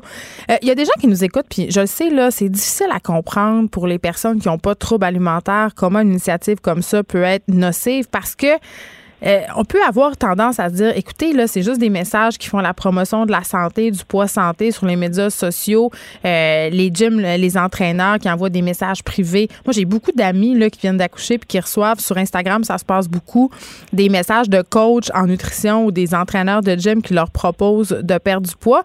Puis les gens qui n'ont pas de troubles alimentaires se disent, ben, qu'est-ce que ça peut faire au fond à part motiver les gens à avoir une meilleure hygiène de vie, mais en quoi, c'est quoi le processus qui fait que ça vient titiller les troubles alimentaires? Mais en fait, ce qu'il faut comprendre aussi à la base, c'est que pour, pour développer un trouble alimentaire, il faut avoir certaines euh, vulnérabilités, des facteurs prédisposants qui nous amènent là. Euh, puis c'est sûr que les facteurs euh, de, social, euh, environnementaux, ils sont pour beaucoup. Puis euh, ici, bon, en Amérique du Nord, on prend beaucoup, on en a parlé, bon, de, la minceur. Donc c'est sûr que en venant encourager ça puis renforcer ça avec euh, cette industrie-là, de, bon, les, les, médias sociaux aussi, hein, vous l'avez dit au début, ça prend de plus en plus d'espace aussi. donc c'est sûr que ça vient déclencher à quelque part ou renforcer un certain message chez, chez les jeunes, surtout que, ben, effectivement, si, si mes influenceurs ou, ou euh, mes, mes, vedettes euh, utilisent ça ou font ça, puis ça a l'air de fonctionner, puis ils sont mm. donc bien heureux sur leurs photos, puis ils ont donc bien des, des, des followers sur les, les médias sociaux. C'est la réussite. Exactement. Ça, symbolise beaucoup la réussite, puis ben, ça encourage dans, dans cette veine-là. Puis ben, on sait aussi que les jeunes mais vont continuer à s'encourager entre eux aussi là-dedans, se maintenir dans cette dans cette euh, veine-là. Eh, la NEB, ça existe quand même depuis un certain nombre d'années, M. Tremblay. J'ai envie de savoir parce que évidemment c'est un truc qui prend racine sur les médias sociaux, euh, le truc dont on parle aujourd'hui. Jusqu'à quel point ça a changé la game euh, en bon français à la NEB, l'arrivée, l'avènement de la popularité des médias sociaux et des influenceurs? Parce que c'est sûr que vous en parlez. Là. Euh, oui, ben écoutez, ce que ça a changé beaucoup, c'est, notre, notre présence à nous sur les réseaux sociaux pour euh, une présence plus accrue, pour euh, être au fait par rapport à ces messages-là, puis essayer de changer un petit peu la donne. Puis c'est sûr que nous, on, on prend un message de, de tu sais, suivre des gens. Si on suit des gens qui nous font sentir pas bien dans notre peau, mm. c'est là où on devrait commencer à se questionner. sais. Puis après ça, se désabonner de ces comptes-là, puis s'abonner à des comptes qui sont plus inspirants pour nous, qui nous ressemblent plus aussi. Euh, donc, c'est sûr que ça a changé beaucoup notre manière aussi d'approcher les jeunes dans notre intervention, puis dans, dans nos services, puis aussi la manière dont on, on présente les troubles alimentaires, puis les facteurs de maintien aussi auprès de la clientèle. C'est quoi les facteurs de maintien, juste pour être sûr que je comprenne bien? Ben, les facteurs de maintien, ça va être justement ça, les, les stéréotypes de beauté, les standards, euh, tous les messages qui sont véhiculés bon, dans, dans, les, dans la société, dans les, les réseaux sociaux, les, la famille, etc. Jérôme Tremblay, merci. Vous êtes coordonnateur clinique à l'organisme Anorexie et Boulimie Québec. ANEB, euh, votre site web est très bien fait. Il y a des conseils euh, pour les personnes qui souffrent de troubles alimentaires, pour les proches aussi des personnes euh, qui sont aux prises avec des troubles alimentaires parce qu'on les oublie souvent et vous êtes très présent sur les médias sociaux. J'invite les gens à aller voir ce que vous faites. Merci beaucoup c'est un drôle de hasard. En fin de semaine, vraiment par le plus complet des hasards, j'ai regardé un film, euh, bon, encore une fois sur Netflix, là, je m'excuse, j'ai l'air d'une fille qui encourage pas bien ben son contenu québécois, mais je fais mon effort comme tout le monde, là, puis il y a tellement de bon contenu québécois, mais là, c'est juste que c'était ça qui se passait pour moi. Et euh, j'ai écouté un film qui s'appelle To the Bone, OK? Et je vous invite vraiment à l'écouter, ce film-là, si vous avez des adolescents, des adolescentes à la maison. Euh, parce que l'anorexie, la boulimie, c'est un sujet, une problématique qui touche aussi de plus en plus de garçons.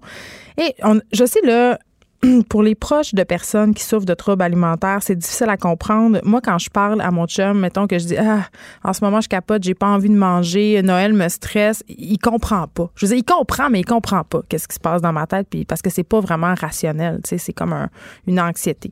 Euh, mais ce film-là, tout de bon, explique vraiment de façon très efficace et de façon très réaliste. D'ailleurs, c'est tellement réaliste qu'avant le film, Netflix a tenu et publie un message pour dire que si on a des troubles alimentaires, ce film-là peut être trigger ça veut, euh, trigger, ça veut dire que ça peut être confrontant. Ça veut dire que si tu l'écoutes, ça peut t'amener à des places pas le fun.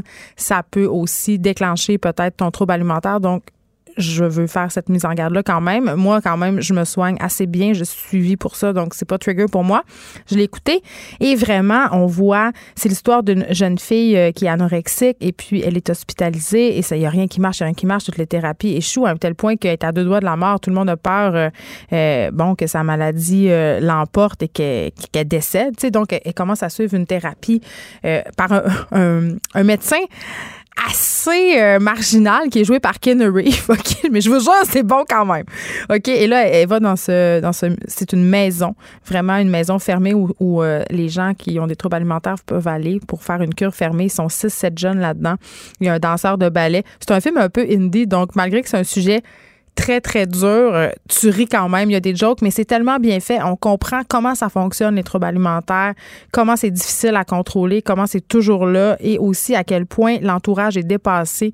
Euh, puis on nous montre avec brio, tu tout ce qu'il faut pas faire quand on est en contact avec une personne qui est aux prises avec des troubles alimentaires. Il y a le personnage de la belle-mère qui arrête pas de dire les choses qu'il faut pas dire euh, à la fille qui a des troubles. En tout cas, vraiment, c'est à écouter tout de bon si le sujet vous intéresse. Et euh, je vous réinvite aussi à écouter le documentaire qui a été fait par ma collègue Marie-Christine Noël du bureau d'enquête infiltration chez les imposteurs de la gestion du poids. C'est en ligne sur Illico. Vraiment, ça, tombe pile poil avec ce sujet-là. Euh, ça parle pas évidemment de l'initiative d'Alanis Desilets mais ça parle d'Herbalife, ça parle de poudre verte qu'on met dans de l'eau, ça parle de tous ces coachs de vie qui se promènent sur Internet et qui essayent de nous vendre la solution miracle euh, pour perdre du poids. Évidemment, cette idée, c'est de dire si t'es mince, tu vas être heureuse, mais j'ai envie de conclure ce segment en disant sérieusement, là, tout le monde, c'est le temps qu'on s'en rende compte, il n'y en aura pas de miracle. Il n'y en aura pas. OK? Et être mince, ce n'est pas l'objectif ultime. Je connais des minces qui sont très malheureuses. Les effronter. Deux heures où on relâche nos bonnes manières.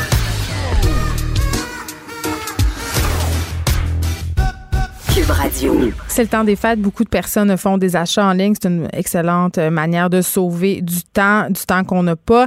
Euh, au Québec, euh, c'est pas juste au temps des fêtes qu'on achète des choses en ligne. Il y a 20% des achats quand même qui sont désormais réalisés en ligne. C'est pas rien. Ça représente 1,7 milliard de dollars. Je parlais la semaine passée avec quelqu'un de Post Canada. Euh, durant la période des fêtes, c'est un million de colis qui sont livrés. Et vraiment, on nous a averti, Post Canada peine à suffire à la demande. Et j'en fais les frais en ce moment même. J'attends des affaires. Il y a une petite application Post Canada qu'on peut télécharger sur nos téléphones et là, tu peux suivre ta livraison. Tu peux aussi voir euh, quand c'est supposé avoir été livré ou quand ce sera livré.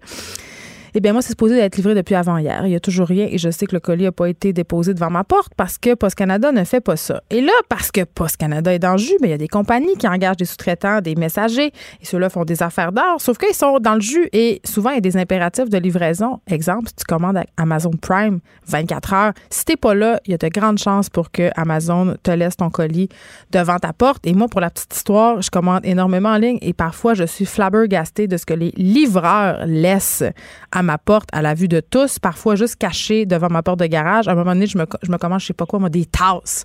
Ils me les laissent, je m'en sac, ça coûte 20 pièces. Mais à un moment donné, je me suis commandé une canne à pêche, euh, une moucheuse. En fait, ça coûte super cher. C'est un truc à 400 pièces. Ben, je suis arrivée chez nous, c'était devant ma porte. Heureusement, ça n'avait pas été volé. Mais quand même, il y a un nombre absolument effarant de colis qui se font voler. Surtout pendant le temps des fêtes, parce que tantôt, on se parlait de crimes d'opportunité ben c'en est des belles opportunités euh, pendant le temps des fêtes. Il y a des voleurs qui font le tour des quartiers, regardent s'il y a des colis et partent avec. Et là, qu'est-ce qui est possible de faire quand on se fait voler nos colis? Ben je ne sais pas trop et c'est pour cette raison euh, que je me suis dit que ça serait peut-être intéressant de parler à Charles Tanguay, porte-parole de l'Office de la protection du consommateur. Bonjour, Monsieur Tanguay. Bonjour, Mme Peterson. Écoutez, du monde qui se font voler leurs colis à leur porte, il y en a, il y en a de plus en plus. Puis j'ai l'impression que quand ça arrive un peu, tout le monde se renvoie la balle. Qui est responsable? Alors, euh, de notre point de vue, c'est le commerçant de qui vous avez acheté. Euh, lui peut, euh, en fait, si, si la livraison est incluse dans le contrat, ça peut être gratuit ou que vous l'ayez payé, peu mm. importe. Généralement, la livraison, est, la livraison fait partie du contrat. Et donc, à ce moment-là, son obligation à lui, le commerçant, c'est de s'assurer que vous receviez la marchandise. Qu'il fasse affaire avec l'entreprise XYZ pour la livraison. Euh, qu'il décide de ne pas demander de signature à la réception, de laisser ça sur le perron ou pratiquement sur le trottoir, c'est pas vraiment votre problème. C'est à lui d'assumer le risque s'il décide de procéder de cette façon. Donc, si euh, vous arrivez, votre colis n'est pas là, ben, c'est comme si vous ne l'aviez jamais reçu. Et à ce hmm. moment-là, la loi prévoit des dispositions très claires pour le, ce qu'on appelle le contrat conclu à distance. Donc, ça vaut autant pour les achats par Internet que par téléphone. La loi prévoit que vous avez un droit d'annulation quand vous ne recevez pas votre commande. Moi, ça m'est déjà arrivé, M. Tanguay, de recevoir un avis de livraison de façon électronique accompagné d'une photo de mon colis devant ma porte. Oui, ben c'est ça. Là, il y a toutes sortes de stratégies qui sont utilisées. Euh, parfois, le commerçant va vous renvoyer vers l'entreprise de livraison. L'entreprise de livraison va vous renvoyer vers le commerçant. On vous envoie des courriels pour dire c'est parti, ça s'en vient, oups, c'est arrivé. On vous envoie même la photo du Oui, c'est ça, c'est populaire, là. Ça arrive euh, de plus en plus. Et mais toutes ces choses-là, c'est peut-être dans le but euh, de vous faire croire que vous n'avez pas de recours, mais euh, une photo d'un colis laissé à la vue de tout le monde, euh, à la vue des voleurs. Mais c'est une preuve. c'est pas la, c'est pas une preuve que vous l'avez reçue. Ben c'est une, non, mais c'est une preuve qui a été laissée là. Fait que je peux dire, regardez, vous l'avez laissé sa rue, c'est sûr qu'il s'est fait voler. Exactement. Donc, c'est pas une preuve que vous l'avez reçue, certainement pas. Et puis, la meilleure preuve que vous l'avez poursu, c'est que vous vous l'êtes fait voler. Alors, donc, pour nous, l'équation est la même. Vous n'avez pas reçu votre colis. On voit la même chose dans des portiques d'immeubles à appartements. Euh, tout le monde. Oui, les tours à condo, là. Les tours à condo, etc. Donc, on veut gagner en efficacité, en rapidité, mais à ce moment-là, qu'on a, que, que, le commerçant assume ce risque-là. Et puis, euh, s'il refuse, euh, ça, c'est la beauté de la loi et des dispositions sur le mm. contrat conclu à distance. S'il refuse de vous rembourser dans les 15 jours suivant votre annulation, vous vous retournez vers l'émetteur de la carte de crédit avec laquelle vous avez payé cet achat et euh, l'émetteur doit procéder à la rétrofacturation, c'est-à-dire le rappel du paiement. Donc, ah oui? Euh, c'est la carte de crédit qui va vous rembourser. C'est inscrit dans la loi sur la protection du consommateur. Oui, mais on ne les connaît pas, euh, ces lois-là, puis les commerçants en profitent allègrement. Non, je comprends. Là, Alors, vous, vous pourriez appeler. Si ça vous arrive, appelez à l'office. On va vous indiquer précisément quoi faire, comment faire, dans quel délai. Faut voir aussi que quand on ne reçoit pas un colis, il n'y a pas de délai pour annuler. Donc, vous pourriez être très patient, attendre trois mois, puis le colis n'est toujours pas arrivé, puis il a décidé euh, de réagir et d'annuler la commande et de requérir euh, un remboursement, soit par le commerçant, soit par l'émetteur de la carte de crédit. Un truc qui est fait aussi euh, de plus en plus par les compagnies quand on commande en ligne, c'est nous proposer de laisser le colis loin des regards. Et ça, ils nous le proposent et on doit cocher, on doit donner notre consentement. Ça, est-ce que ça les protège si on se fait voler notre paquet? Ça peut effectivement euh, semer une certaine euh, ambiguïté juridique. Là. Mm. Donc, il pourrait y avoir matière à débat, justement. Euh, ben, c'est probablement ça qu'ils cherchent à faire, se dégager de la responsabilité par rapport au vol.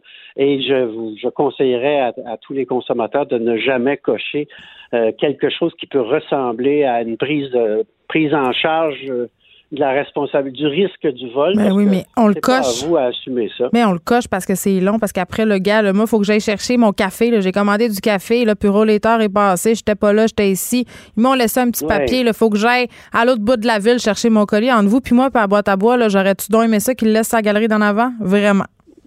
Oui, ben à ce moment-là, il y a peut-être d'autres solutions. Trouver un endroit sûr euh, pour euh, le laisser. Se le faire livrer au bureau, ça peut être euh, une autre option. Ou encore chez quelqu'un, un voisin ou quelqu'un pas très loin dont on sait qu'il est à la maison. Alors, si vraiment vous devez cocher, en tout cas, soyez certain de ne pas vous le faire voler parce que là, ça pourrait, le fardeau pourrait se revirer de l'autre côté sur vos épaules. Je comprends. Vous avez brièvement évoqué euh, tantôt euh, les façons de faire si jamais on se fait voler un colis. Qu'est-ce qu'on peut faire si ça nous arrive? Alors, première des choses, on communique avec le commerçant pour lui hmm. dire qu'on n'a pas reçu la commande. Il va peut-être vous proposer d'en renvoyer une autre. Ça, si ça si ça vous convient, s'il n'est pas trop tard, Noël est passé ou je ne sais pas trop, euh, ça pourrait être une option. Mm. Ou vous proposez un remboursement.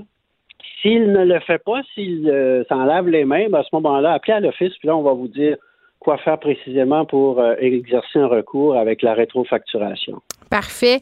Merci beaucoup de nous avoir parlé, M. Tanguay, porte-parole de l'Office. l'autre, ah, vous avez. Allez-y. l'autre petite leçon, l'autre petite leçon de cette histoire, la carte de crédit, c'est le seul instrument de paiement où la loi prévoit justement la rétrofacturation. Alors, évitez dans les achats en ligne tous les autres modes de paiement, surtout les dépôts, les transferts directs. Ah non, mais ça, c'est pas bon. Mais PayPal, on est protégé avec PayPal, non? Il euh, faudrait voir les conditions de PayPal. Si nous, notre point de vue là-dessus, c'est que si on a rechargé le compte PayPal avec sa carte de crédit, en principe, on devrait être protégé. Est-ce que ça a déjà été testé? Je l'ignore. Euh, peut-être que PayPal vous protège de toute façon dans ses propres conditions. Alors là, il y a, peut-être une zone grise là, du côté de PayPal. Si vous pensez que vous êtes correct avec PayPal, continuez avec PayPal.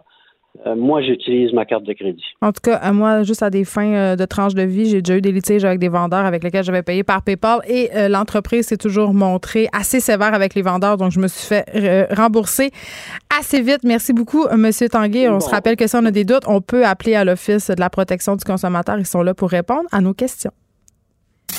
Écrivaine. Blogueuse. Scénariste et animatrice. Geneviève Peterson la Wonder Woman de Cube Radio.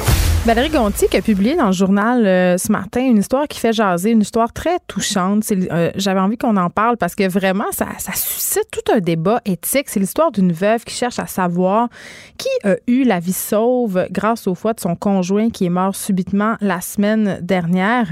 Euh, puis là, je fais un bref résumé de l'histoire. Stéphane Brasseur, 49 ans, est décédé justement la semaine dernière euh, d'un anévrisme au cerveau. Et là, sa conjointe des 18 dernières années, Linda Bouchard, bien évidemment, elle a consenti à ce que ses organes soient donnés afin d'aider des personnes en attente de greffe. Et là, je peux tellement la comprendre. cette femme-là vit un deuil incroyable. Euh, c'est arrivé subitement. Et je sais pas, peut-être qu'elle trouverait un peu de, répit, peut-être une certaine consolation, vraiment avec des très gros guillemets, mais peut-être que ça ferait du sens pour elle. En tout cas, moi, c'est ce que je comprends, de rencontrer la personne qui a reçu les organes de son mari ou un organe. Mais il y a une raison pour ça. Il y a une raison pour laquelle on garde l'anonymat des donneurs. Euh, et j'avais envie d'en parler avec Louis Beaulieu, qui est directeur général de Transport Québec. Vous le connaissez, on se parle souvent. Bonjour, Monsieur Beaulieu. Bonjour, Mme Peterson. Tu sais, quand on, voit des histoires comme ça, c'est triste, c'est une tragédie, c'est une mort subite. Et là, bon, on a cette veuve qui désirerait rencontrer la personne qui a bénéficié des organes de son mari. on peut la comprendre, on peut, on peut comprendre ce désir-là. Oui, on peut comprendre ce désir-là.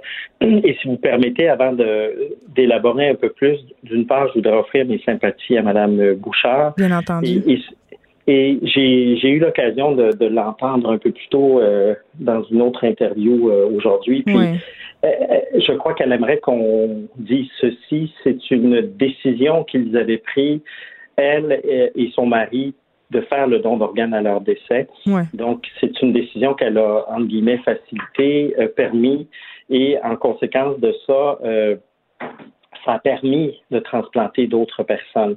Hmm. Et elle expliquait aussi euh, à quel point euh, ça a aidé à prendre la décision d'avoir fait cette conversation préalable. On en avait parlé ensemble d'ailleurs euh, assez récemment que c'était important justement de l'avoir cette conversation-là avec nos proches si on s'en sentait capable parce que c'est pas parce qu'on a signé notre carte de don d'organes que ça sera si facile si jamais un incident arrive parce que si la famille s'oppose, même si la carte est signée, ben ça arrivera pas le don d'organes. Oui, puis effectivement, vous l'avez fait bien ressortir, c'est arrivé de façon extrêmement subite, ben ça arrive très souvent en don d'organes. Monsieur, il était bien, madame s'est endormie, puis quand elle, quand elle a entendu tomber, elle s'est réveillée. Donc, toute cette conversation-là, euh, je dirais pas en faciliter les choses, mais à enlever un poids d'avoir à se questionner sur qu'est-ce qu'on faisait dans cette situation-là. Maintenant, sans essayer de me mettre à sa place parce que je peux pas, euh, je, je, comprends qu'elle peut avoir un, besoin de, consolation et de réconfort. Puis hmm. je, le dis là très simplement, je n'essaie pas de porter de jugement de valeur là-dessus. Euh, et, c'est légitime. C'est récent. C'est une histoire qui est arrivée il y a à peine une semaine. Oui, on la comprend. Le mot aussi, je, me, je le disais d'emblée, là, on peut on peut pas se mettre à sa place, c'est sûr, mais on n'est pas insensible à, son, à son argument. C'est humain, tu sais. Alors, Actuellement, la façon dont ça fonctionne au Québec, et c'est la même chose euh, à travers le Canada, puis c'est aussi, par exemple, en France, ça se passe comme ça, c'est différent aux États-Unis, mais actuellement, on ne permet pas euh, des rencontres euh, où on, les gens sont nommés, sont, on connaît l'identité des personnes. Par ailleurs, on permet des échanges de lettres anonymisés entre les receveurs et la famille du donneur pour justement amener un réconfort quand les deux parties le veulent.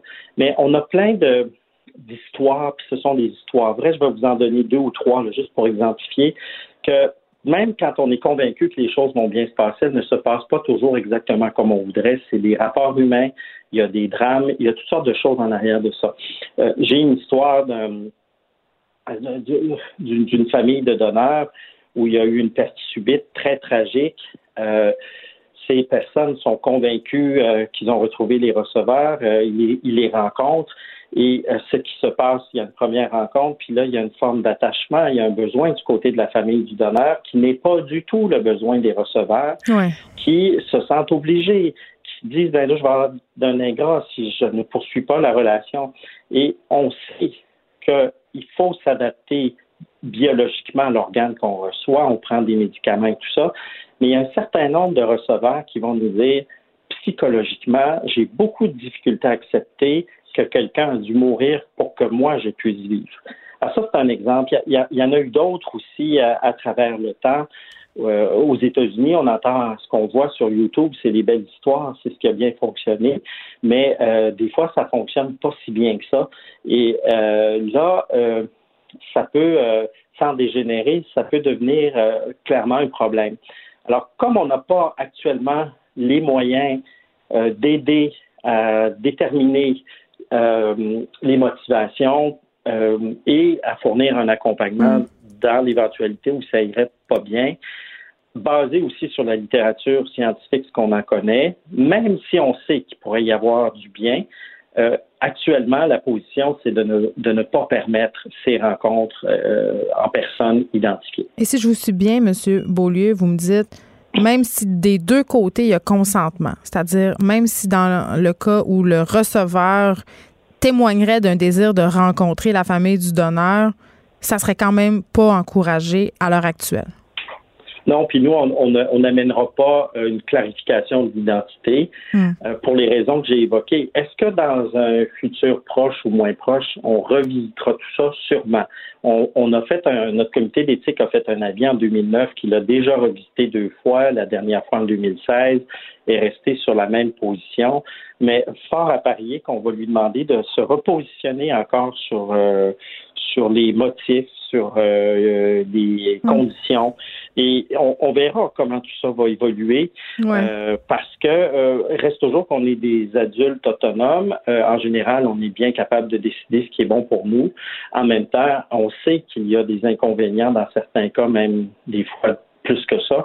On se doit d'agir je dirais, avec circonspection dans ce domaine-là. Parce que c'est un domaine de relations humaines et de relations humaines à travers le drame. Oui, et tout le monde est... Vous savez, euh, pour une famille, de, pour un receveur, puis c'est pas le cas de Mme Peterson, euh, Mme euh, Bouchard dans ce cas-là. Moi, j'ai rien reçu encore, M. Beaulieu. et, apprendre, par exemple, c'est pas ce cas-là, mais que quelqu'un se serait suicidé ou un tel parcours de vie, il faut vivre avec après. Alors, des fois, il y a des choses que, des fois, c'est mieux de pas savoir. Il y a des gens qui vont dire non, moi, je veux le savoir. Alors, c'est ça qui est pas simple.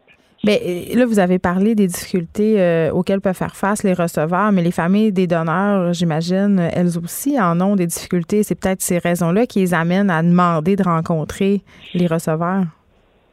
Oui, ben, il y a un besoin de consolation, il y a un besoin d'aller pousser, je pense, un peu plus le sens euh, de la mort de leurs proches, puis de, de, de, recevoir euh, un, un, merci. Vous savez, j'ai en tête aussi une famille de donneurs où si justement il y avait eu un drame ou il y avait eu un suicide et euh, le père disait euh, ben là, ça fait six mois que mon enfant est mort. Pourquoi j'ai poursu de l'aide des receveurs? Comme si c'était dû. Ouais. Oui, en, même temps, on est dans le drame, on est dans quelque chose qui, où c'est extrêmement difficile de trouver du sens. Donc, chacun cherche son chemin, son chemin, je m'excuse, mais le chemin n'est pas le même pour tout le monde. Puis ça ne veut pas dire que les receveurs n'avaient pas énormément de gratitude. Dans le cas euh, de Madame euh, Brasseur, elle a fait appel aux médias sociaux pour trouver la personne qui a reçu euh, l'organe de son mari. Est-ce que, tantôt, vous faisiez allusion à vos guides d'éthique, est-ce que ces guides-là prennent en compte les nouvelles technologies? Parce que ça, quand même, ça facilite la, vie des gens quand il est question de retrouver des personnes. Là, c'est différent? C'est sûr. En même temps, euh, des organes peuvent venir de différents endroits au Canada dans des situations d'urgence. Euh, et on peut penser qu'on a retrouvé des gens. C'est vrai mm. qu'avec les médias sociaux, on peut faire plein de recoupements. Oui, puis on peut retrouver des gens en dehors du Canada aussi, là, M. Beaulieu, c'est partout dans le monde. Oui, je sais, mais on peut être convaincu que c'est quelqu'un qui était proche de nous au Québec qui a donné et qu'on a reçu, mais on a peut-être reçu de quelqu'un de l'Alberta parce qu'il y avait une urgence. Et euh, vous savez, pour un foie, on parle de 9 à 10 heures euh, entre le moment où on le prélève et on le transplante. Donc, ça il, et on a des ententes pan-canadiennes, des fois même c'est euh, avec les États-Unis dans très, très rares circonstances où, au lieu de perdre un, organe ou parce qu'il y a une urgence, on va accepter l'organe, euh, on, on, va avoir des protocoles de, d'échange, si je peux hmm. dire euh, comme ça. Fait que moi, si je reçois un organe, M. Beaulieu, si je suis dans le besoin, là, je ne saurais pas euh, non plus de quelle région géographique il provient. C'est qu'on donne aucune information. C'est ça que je comprends? Non, des fois, il y a des informations sur euh, le groupe d'âge. On, demande de tenir ça au minimum pour, pour éviter des confusions. Puis aussi éviter des fois des intrusions ou le, sentiment de, de se sentir obligé de, rencontrer. Justement, j'évoquais l'exemple de la perception d'ingratitude. Là. Ben, c'est des choses qui peuvent arriver. Puis encore une fois, je ne juge pas, puis je, je condamne pas du tout. Mais, non, mais c'est clair, M. Beaulieu, je le comprends très bien. Vous l'avez très bien dit. Au point de vue humain, on peut totalement comprendre ces familles-là et ça des deux côtés. Merci beaucoup de nous avoir parlé. Vous êtes directeur général de Transplant Québec. Les effrontés. Avec Geneviève Peterson. Les vrais enjeux, les vraies questions. Vous écoutez Les effrontés. Hey, on va tous en parler des vrais enjeux puis se poser les vraies questions avec Dave Morgan? C'est là que ça se passe toujours avec moi. Hein. Hey, chose promis, chose dute. Chose dure, chose dure. Ben, chose due, là. Chose dure. C'est un décrocheur. J'essaie- pas des petits j'essaie doutes. de- Des petits doutes niaiseux de même, ça va loin pour moi des J'essaie fois. de, là. de jouer Fais avec ta psyché. Ça fonctionne. vraiment pas bien quand tu Lâche-moi pas un petit j'aurais par erreur, s'il te plaît. Ah, j'ai de la... Non, mais au Saguenay, on dit beaucoup de j'aurais, fait que des fois, j'en laisse échapper un en puis je suis très mal à l'aise. Comme, Ah!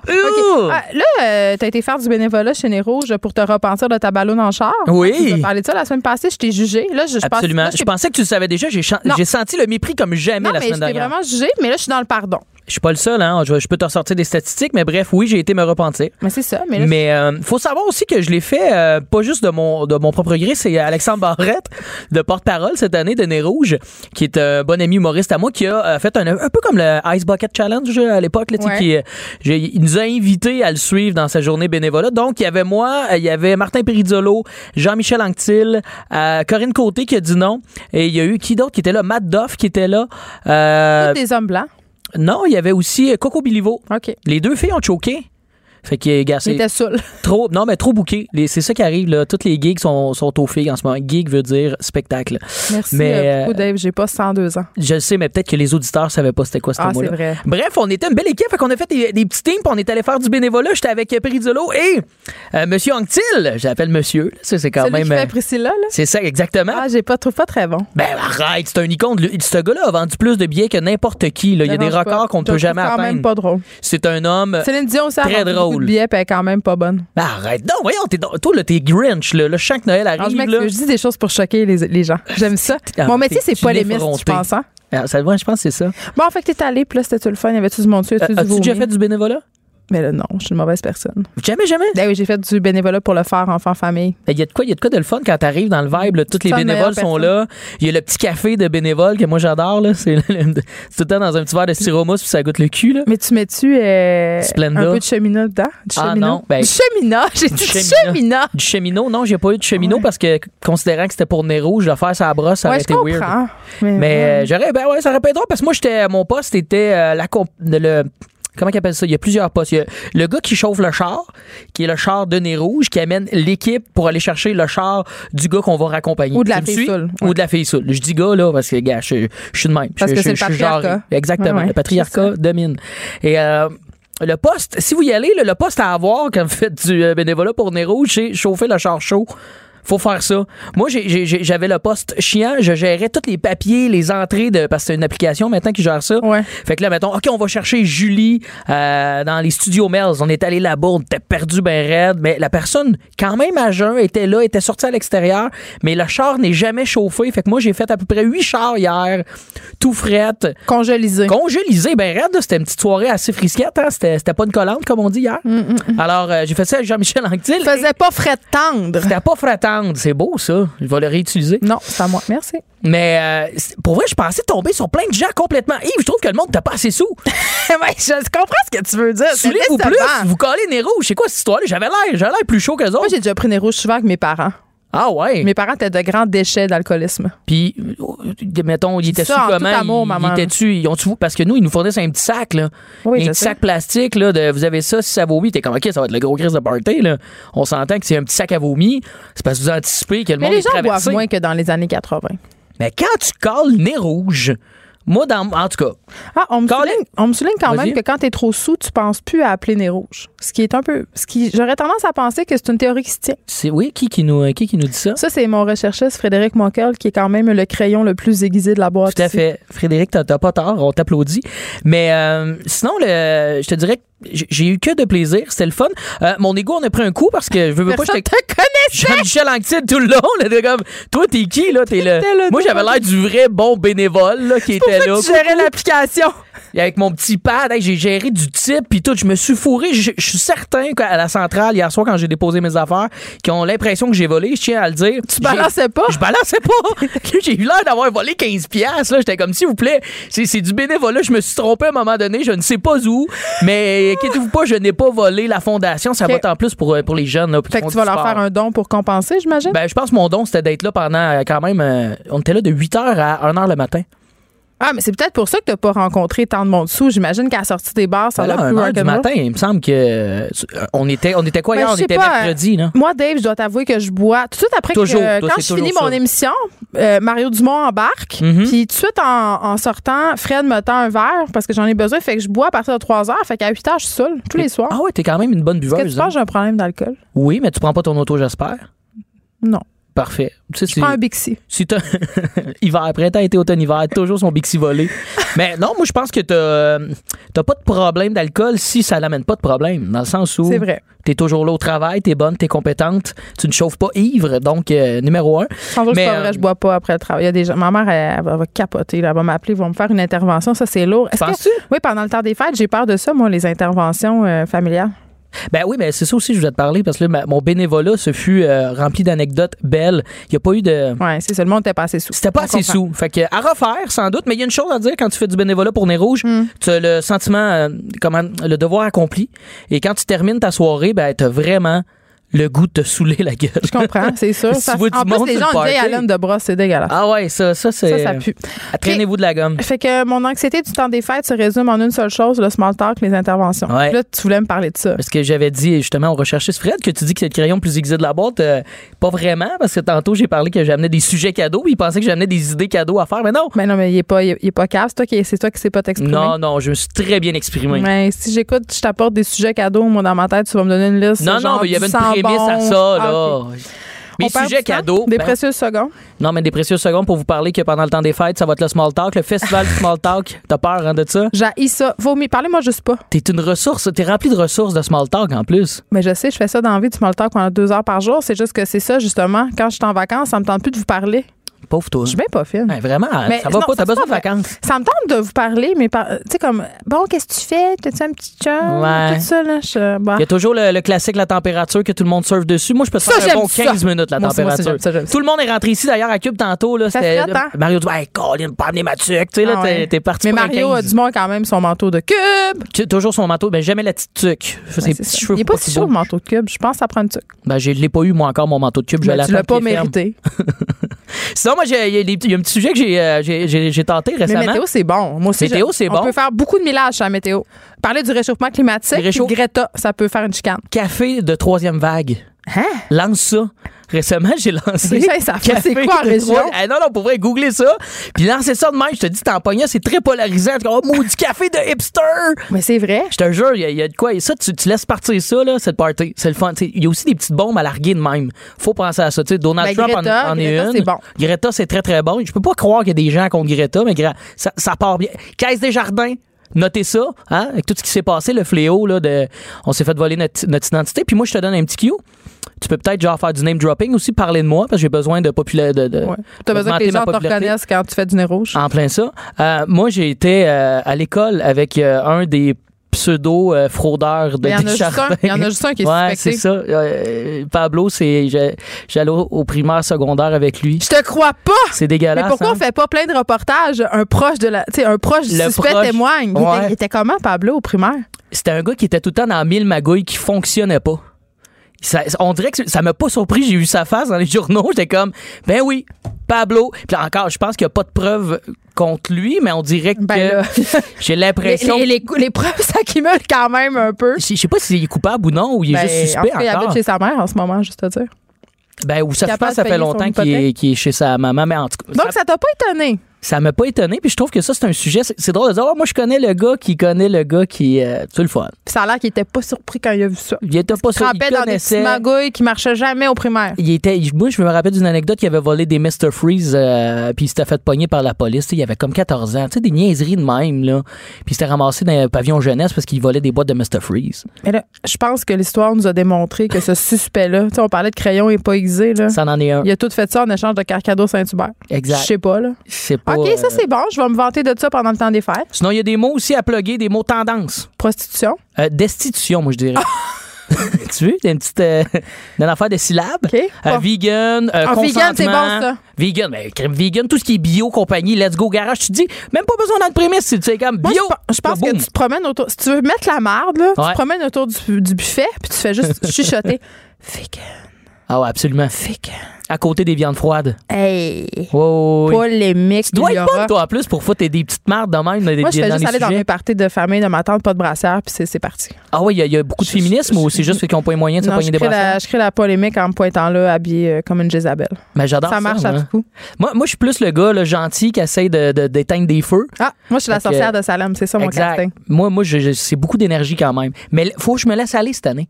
Faut que je laisse la marde pogner. Ça fait du bien, ça. Mais là, t'as plusieurs sujets, là. A une coupe. Je n'ai-tu oublié un? Moi, j'aime ça. euh, moi, l'autre fois, on a eu un souper d'amis, puis tout le monde était en vieux couple, pas heureux, puis j'aimais ça dire avec mon chum que nous, on faisait la promotion du divorce. Ça, Oh, wow. ça jette quand même un petit fret. Ça- ou ne pas avoir d'enfant, dire je veux pas d'enfant, moi, un couple de 30 ans, là. Ah oui. Affirmer ça, là, les jamais. Voyons donc, t'es donc bien égoïste, puis là, tu pars dans le débat, Mais ben tu, non. tu peux mentir. Moi, je trouve que des fois, mentir, c'est bien. Tu peux dire, ben ouais, je suis vasectomisée.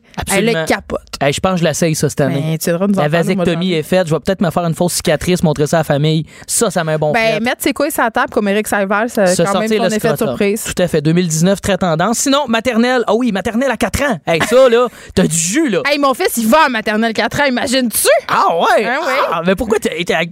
c'est- Pourquoi? Il pisse encore dans ses culottes, voyons. Ben, Même pas, là. Mon fils, il est plus éduqué que toi. Ça, j'en doute pas. Mais reste que c'est pas de moi, gars. Tu vois, tu m'emmènes là-dessus, là. J'ai pas d'enfant, j'en veux pas, mais j'ai une opinion sur ce sujet-là. C'est ça qui mais est le fun. dans une garderie familiale. Je- Il y avait une maternelle 4 ans, c'est comme un CPE. No-brainer. Il est très heureux. Ah ouais? Mm. Fait que t'es pour ça. D'accord, je prends Non, ton je suis pas pour ça. Je suis pour ça pour mon fils. OK. Mais je suis pas pour toute cette politique euh, de garderie euh, qui, dans le fond, c'est ça. Ben, c'est une garderie, la maternelle, on va se le dire. La prématernelle 4 ans, ce n'est rien d'autre qu'une garderie. Avec des petits bulletins. On salue euh, tous les professeurs qui enseignent en maternelle 4 ans. Ils vont m'adorer. Désolé. Puis. C'est tout, là. Mais vu? moi, non, mais moi aussi, il y a ok. une chose que je Je veux dire. pas finir. Non, mais j'ai une dernière chose. C'est moi qui là, décide. C'est la fin, là, de. c'est, fini, le 2019, là, pour nous. On se verra plus. Je sais que tu vas t'ennuyer. Ben, je vais te, tout le temps des fêtes, je vais t'appeler puis je vais respirer fort dans le je serais téléphone. très content. Pour vrai, t'as mon numéro, mais je voulais quand même prendre le temps parce que je trouve qu'on prend pas le temps de dire merci aux gens qui nous donnent des chances. Et grâce à toi, j'ai passé la saison ici à venir râler de la merde au micro à tous les jeudis. Puis je suis bien heureux de ça. Puis je te remercie, ma belle Geneviève. On a ce qu'on mérite. Ah, Merci beaucoup, Dave Morgan. Hey, bonne année! bonne année puis tout. Écrivaine, Blogueuse. scénariste et animatrice. Geneviève Peterson. La Wonder Woman de Cube Radio. Caroline J. Murphy, plus hangover que jamais. Allô? Ça sent le fontaine jusqu'ici, juste à dire. Bon, là, t'exagères. Moi, j'exagère, mais c'est ça mon métier. Pour une dernière fois cette année, Ah. papesse des potins. Ben oui. J'annonce tout de suite à nos auditeurs que tu vas revenir en 2020. Je t'ai pas demandé si ça te tentait, mais je t'annonce que c'est ça qui se passe. Ben, je Parce que je peux là. pas me passer de toi. Non, je vais être là. C'est mon Mais moment. vous allez devoir, là, je vous l'annonce, tout le monde va vous passer de moi pendant un mois, euh, de la mi-janvier à la mi-février. Je sais pas vais, comment on va euh, faire. Je m'en vais en sauver le monde euh, en vacances. Mais c'est pas grave, tu vas revenir avec des potins de par le Je vais monde. venir, Je compte euh, sur toi. Correspondante à l'étranger. On va t'appeler!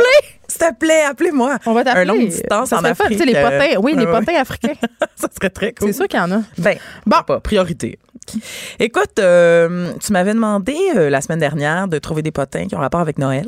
J'avais demandé ça. Tu m'avais ben Je suis tombée à maintenant. tu t'as sûrement garoché ça en fin de chronique, mais moi je, je retiens ces choses-là. C'est bien. Euh, mais on va finir avec Noël, ok? Parfait. Pour euh, tu sais, pour finir sur une bonne note l'année. On va commencer avec euh, une de mes tempêtes dans un bol de toilette préférées.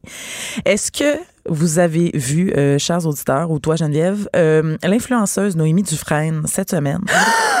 qui a Oui. publié une story dans laquelle elle porte un genre de, tu sais, comme le Abtronic, là, euh, la, la- la machine. C'est une les électronique pour. euh, ouais. On dirait une affaire raffermir Ouais, ouais, le muscle. Elle l'a Mm. essayé Mm, sur mm, euh, son popotin, on pourrait dire ça comme ça. Mais ça va sur le ventre à base. hein. Ouais, mais elle, elle l'a essayé partout parce que c'est rigolo. Fait que là, elle se met ses fesses et, et elle se filme. Mais pendant ce temps-là, il y a son enfant qui a un an et demi à peu près, là, né euh, au printemps 2008, 2018.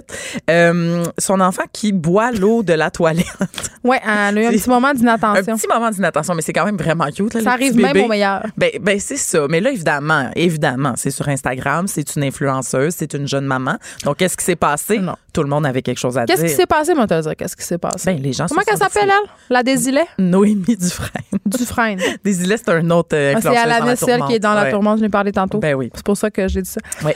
Euh, Non, non, là, la Noémie, Noémie. là, La ce qui fait chier le monde, pour vrai, c'est pas pour que son bébé boive dans les toilettes. Là. les gens se cherchent juste une raison de la haïr parce qu'elle a accouché deux mois puis qu'elle a une shape de Barbie. Genre. C'est juste ça. C'est juste ça. Mais, ouais. Ah oui. Ben écoute, peut-être. Mais moi, Qui n'a pas jamais drôle. bu des toilettes? Ben, c'est ce que tout le monde dit dans les commentaires. C'est comme, nos enfants boivent toujours dans les toilettes, là, les deux mains dedans, quand t'es jeune. Ma fille avait trempé son biscuit. son Oh. biscuit de dentition. Ouais. J'avais pas eu le temps.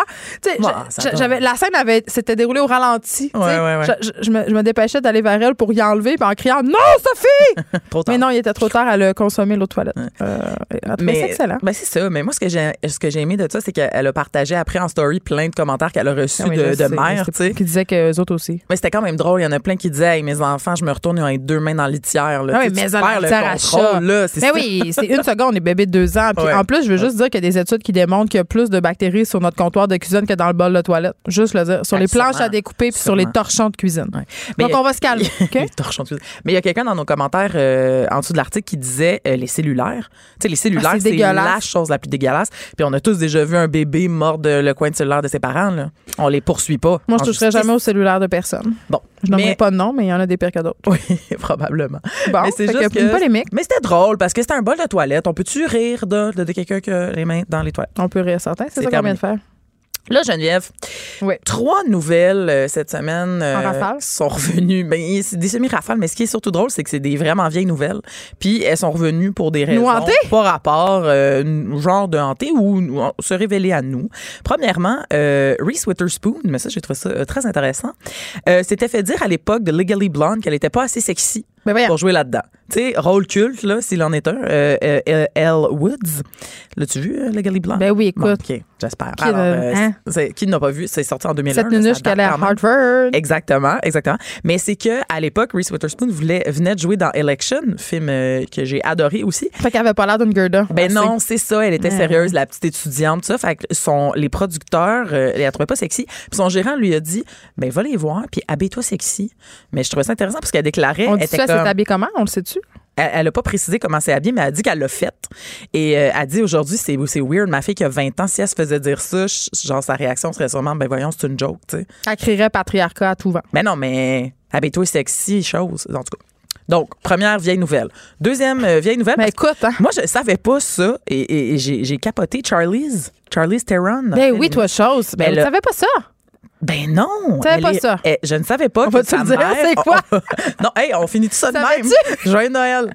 Euh, ben non, hey, c'est pas drôle du tout. En fait, sa mère a, a tué son père en légitime défense. Oui, euh, elle était de- victime de violence conjugale. Mais je savais vaguement cette histoire-là, mais je savais pas que c'était devant les yeux de, de, de Charlie, qui avait 15 ans. Devant a- ses beaux yeux. devant ses beaux yeux, qui a, qui a assisté à, à- à cette scène tragique, évidemment. Et euh, D'ailleurs, ben, elle avait dit qu'elle s'était beaucoup inspirée quand elle avait joué dans Monster, euh, même si c'est une histoire qui n'a rien à voir. Monster, c'est cette histoire d'une tueuse en série qui a Ouais. sévi sur les routes américaines. Mais elle s'était, oui, elle s'était euh, inspirée de, du drame qu'elle avait vécu pour jouer le personnage. Ah, Ouais. qui lui a valu d'ailleurs un, Un un Oscar. Ouais. Mais c'est juste parce qu'elle s'était transformée en grosse personne. Bon, comme euh, Bridget Jones. Mais oui, hein? oui, Bon, c'est une autre histoire. c'est totalement une autre Fait que histoire. c'est ça, il s'est Ben, passé un drame. Et, et- ben oui, puis c'est revenu dans les nouvelles parce que euh, mais c'était euh, parce qu'elle disait que euh, elle a pas honte d'en parler puis qu'elle trouve qu'il faut en parler puis que les, les, les gens euh, victimes de violences con- conjugales ben c'est c'est bien pour eux qu'ils entendent que ils ne sont pas seuls.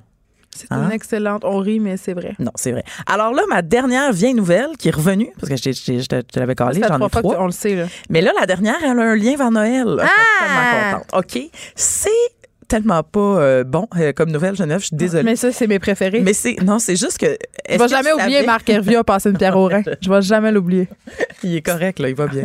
Les deux, deux acteurs de Love Actually qui ont juste 5 ans de différence. Hey, ça, non. Non, ça, av- je peux pas. Là, T'en es pas revenu, là. Non, j'en reviens pas encore, Yes. puis j'y pense encore. Puis en ce moment, la page sur Google est encore ouverte. C'est vrai? J'ai vérifié. Ben, moi, Ouais, j'ai ça, capoté. non. Tout le ah monde. non. Alors, Qu'est-ce qui se passe donc? Si vous avez vu Love Actually, probablement parce Si vous l'avez pas vu, vous êtes vraiment des personnes mortes en dedans. Je le dire, dépêchez-vous d'y aller. Alors, c'est sûr que vous vous rappelez du petit Sam. C'est le petit Oh, gars oui. qui a comme 8 ans, là, puis qui apprend à drummer pour. euh, pour- bon, morte, ça. Sa mère est morte. Euh, alors, il est joué par euh, Thomas Brody euh, Sangster. Bon, bref. Hey, je a- t'envie vraiment pas d'avoir eu à dire son nom. Merci. Donc, il a l'air d'avoir, euh, quoi, 8 ans là-dedans, maximum? Ben, ouais. Mais là, là, ce petit gars-là, il avait 13 ans quand, euh, quand il a tourné là-dedans. Déjà, premier choc. Deuxièmement, euh, Kara, la belle Kara Knightley, qui joue la fille qui se fait, tu sais, là, dans la scène mythique où il y a des cartons blancs, là, tu sais. Oui, là, la, le- le- la scène qui a été reprise euh, par le Parti par conservateur. Boris euh, Johnson. oui, la en Angleterre. hein. Ah ouais, en J'étais Angleterre. pas tellement avant. contente. Non, c'est euh, Hugh Grant non plus. Non, je sais, il a répondu. Hugh Grant très fâché. Écoute Love Actually euh, all over les nouvelles cette Non, mais c'est notre film préféré. Ben c'est ça. Et donc Kyra, bref, quand elle a joué là-dedans, elle avait 18 ans. Ben oui, ça, ça me fait chier d'apprendre ça. C'est Parce fou, que c'est hein? comme ça jouer une femme de 25 pour nous faire croire que. Hein? Elle joue exactement une femme de 25. cas. Ben, je le sais, je connais tout sur Love Actually, OK? Faites-moi un quiz, question pour un champion. Bon, alors bref, la fille qui joue euh, la fille de 25 ans avait 18 puis le gars qui joue 8 super. ans, il a 13. Mais son job a 40, mais ça, c'est tout à fait normal. Mais donc, ces deux personnages-là, ont, ces deux comédiens, devrais-je dire, ont 5 ans de différence, juste 5 Je ans. on a appris ça, ça a été un choc. euh, je, je vis un choc post-traumatique Internet, euh, rétrospectif. Oui, mais tout comme euh, nos, nos, notre lectorat, parce qu'on a demandé, saviez-vous ça en sondage dans cet article-là? Ah, les gens étaient. euh, 85% des gens ne le savaient pas, Geneviève. Donc, on n'est pas tout seul. là. On n'est pas tout seul. Je me sens moins comme. Ah, bon, là, on va se concentrer sur Noël. Là, là j'ai dessus. Oui, parfait. On a un petit peu de temps. Là. On a dressé la liste euh, de 15 Grinch. 15 personnalités qui détestent Noël. Mon chum, es-tu dedans? Non. Ah, yes. C'est juste des vedettes internationales. Ah, phew. OK. y a eu Noël pour vrai? Ben, qu'est-ce que t'en penses? Ben, il, C'est pas qu'il y a eu Noël, c'est qu'il y a eu la, il y a eu la- Non, il y a eu la consommation. Ouais, c'est ça, c'est ça. Ben, J'aime ça qu'on dit jamais son nom. Cherchez-le si vous voulez savoir Ben qui. oui. LOL. Mais ouais, mais, mais tu vois, les Grinch de Noël, c'est un peu ça, mais hum, tu vas voir, c'est- plus large, c'est plus large. Alors, il y en a qui sont surprenants, il y en a qui sont pas surprenants. par OK. contre. Lady Gaga, Ah ouais? elle déteste Noël. Ça me surprend pas. Ça me fait de la peine. Depuis qu'elle sort pas avec Bradley, je l'ai eu. Ah, ben, elle dit, elle a déjà déclaré en concert en 2010 qu'elle se sentait seule et misérable à Noël. misérable, rien Pauvre de elle. moins. Non, mais tu sais, être Gaga, toujours dans les extrêmes. Mm. Un autre, Miley Cyrus, Ah, elle m'étonne pas d'elle non plus. non, Une euh, personne non. qui a des mauvaises valeurs. Non, elle, elle a dit, appelez-moi Grinch, mais Noël me rend profondément triste. D'ailleurs, qu'est-ce qu'ils ont tous? Ils sont tous en dépression. Ouais, je sais. Ils mélangent alcool et médicaments. Mais là, attends, je pense qu'elle va rejoindre ton chum. Elle dit c'est une période remplie d'excès et de cupidité. Tu sais? Hey, calmez-vous. Elle est profonde, Miley, on le sait pas, là, mais euh, une grande réflexion. Peut-être un futur prix Nobel. Oui, oui, oui. Quand sais-je? OK, là, j'en ai deux, pas si étonnant que ça, Geneviève. Ozzy Osbourne déteste Noël. ça fait beaucoup rire. OK. OK. Mais sa femme le force à participer. Sharon! Ça, ça, c'est drôle. Mais Ah pour oui. se faire pardonner toutes les fois, il l'a trompé avec des groupies. OK. Parlant de gens qui trompent, Hugh Grant. Ah! Hein? Ouais, ça, c'est un autre cas célèbre. Mais ça, c'est drôle parce que, je veux dire, le comédien dans Love Actually, le premier ministre, Ah oui. Ben, il aime pas Noël. Un autre qui m'a beaucoup surpris, Jennifer Aniston. Elle Ah non, pas. Miss, tu sais, ma relation de haine avec Ouais, Jennifer ben, Aniston. ah, c'est parce que tu trouves qu'elle avoue pas Ah, assez son Botox. Ah, hein, c'est ça, m'énerve. quelque chose qu'elle fait croire d'être glowée à sur ça, 75 c'est ans. ça. Bon, mais elle, elle a une relation toxique avec sa mère. Fait que ses souvenirs Oh. d'enfance, OK, puis Noël, c'est tout, euh, c'est pas bon. Je pas comprends, cool. je comprends. Euh, avec qui pourrais-je finir ça? Tim Burton? Ah, le Yeah. cinéaste! Ouais. Mais je suis tombée déçue. Il a fait des films de Noël. Ben, C'était quoi son mais film de Noël Nightmare fait? Before Christmas. Bon, merci. C'est pas, c'est pas, c'est pas joyeux. Oui, OK, mais quand Bon, même. mais lui a dit qu'il détestait pas ça à 100 mais il Ah, aime- ben, c'est ça! Il aime, il a- il aime pas ça. Tu comprends? Il aime pas ça, il trouve ça mercantile. J'aimerais ça qu'il se branche. Ouais, c'est ça. Marilyn Manson? Ben, Je te laisse deviner s'il aime ça ou il aime pas ça. Il déteste ça, Geneviève. Il déteste ça. Et finalement, mon dernier, mon préféré de toujours, Colin Firth. mais non. C'est mon homme. Il aime pas ça. Hey, on- c'est pas, pas Colin Firth qu'on entend. Hey, j'aurais aimé ça qu'on Ça a l'air d'être Donald Trump. Lui, je pense qu'il aime bien beaucoup Noël. Sûrement parce qu'on veut parler de, du fameux impeachment qui s'est. hein? Parce Ben, que. bon. Imagine. Mais je vais vous laisser parler Ça sera de ça. pas C'est toi qui mon, va euh, parler de ça pas parce expertise. que toi, t'es vraiment pas bonne pour parler de politique américaine. On va laisser ça à Mario Dumont. Merci, Caroline G. Murphy. Grand plaisir. On va se retrouver en 2020 après ton voyage de par le monde, mais on va se voir un peu avant. Un peu avant. Puis nous, ben, on se retrouve demain pour la dernière émission des effrontés en 2019. Wow. À demain, tout le monde. Cette émission est maintenant disponible en podcast. Rendez-vous dans la section balado de l'application ou du site cube.radio pour une écoute sur mesure en tout temps. Cube Radio, autrement dit. Et maintenant, autrement écouté.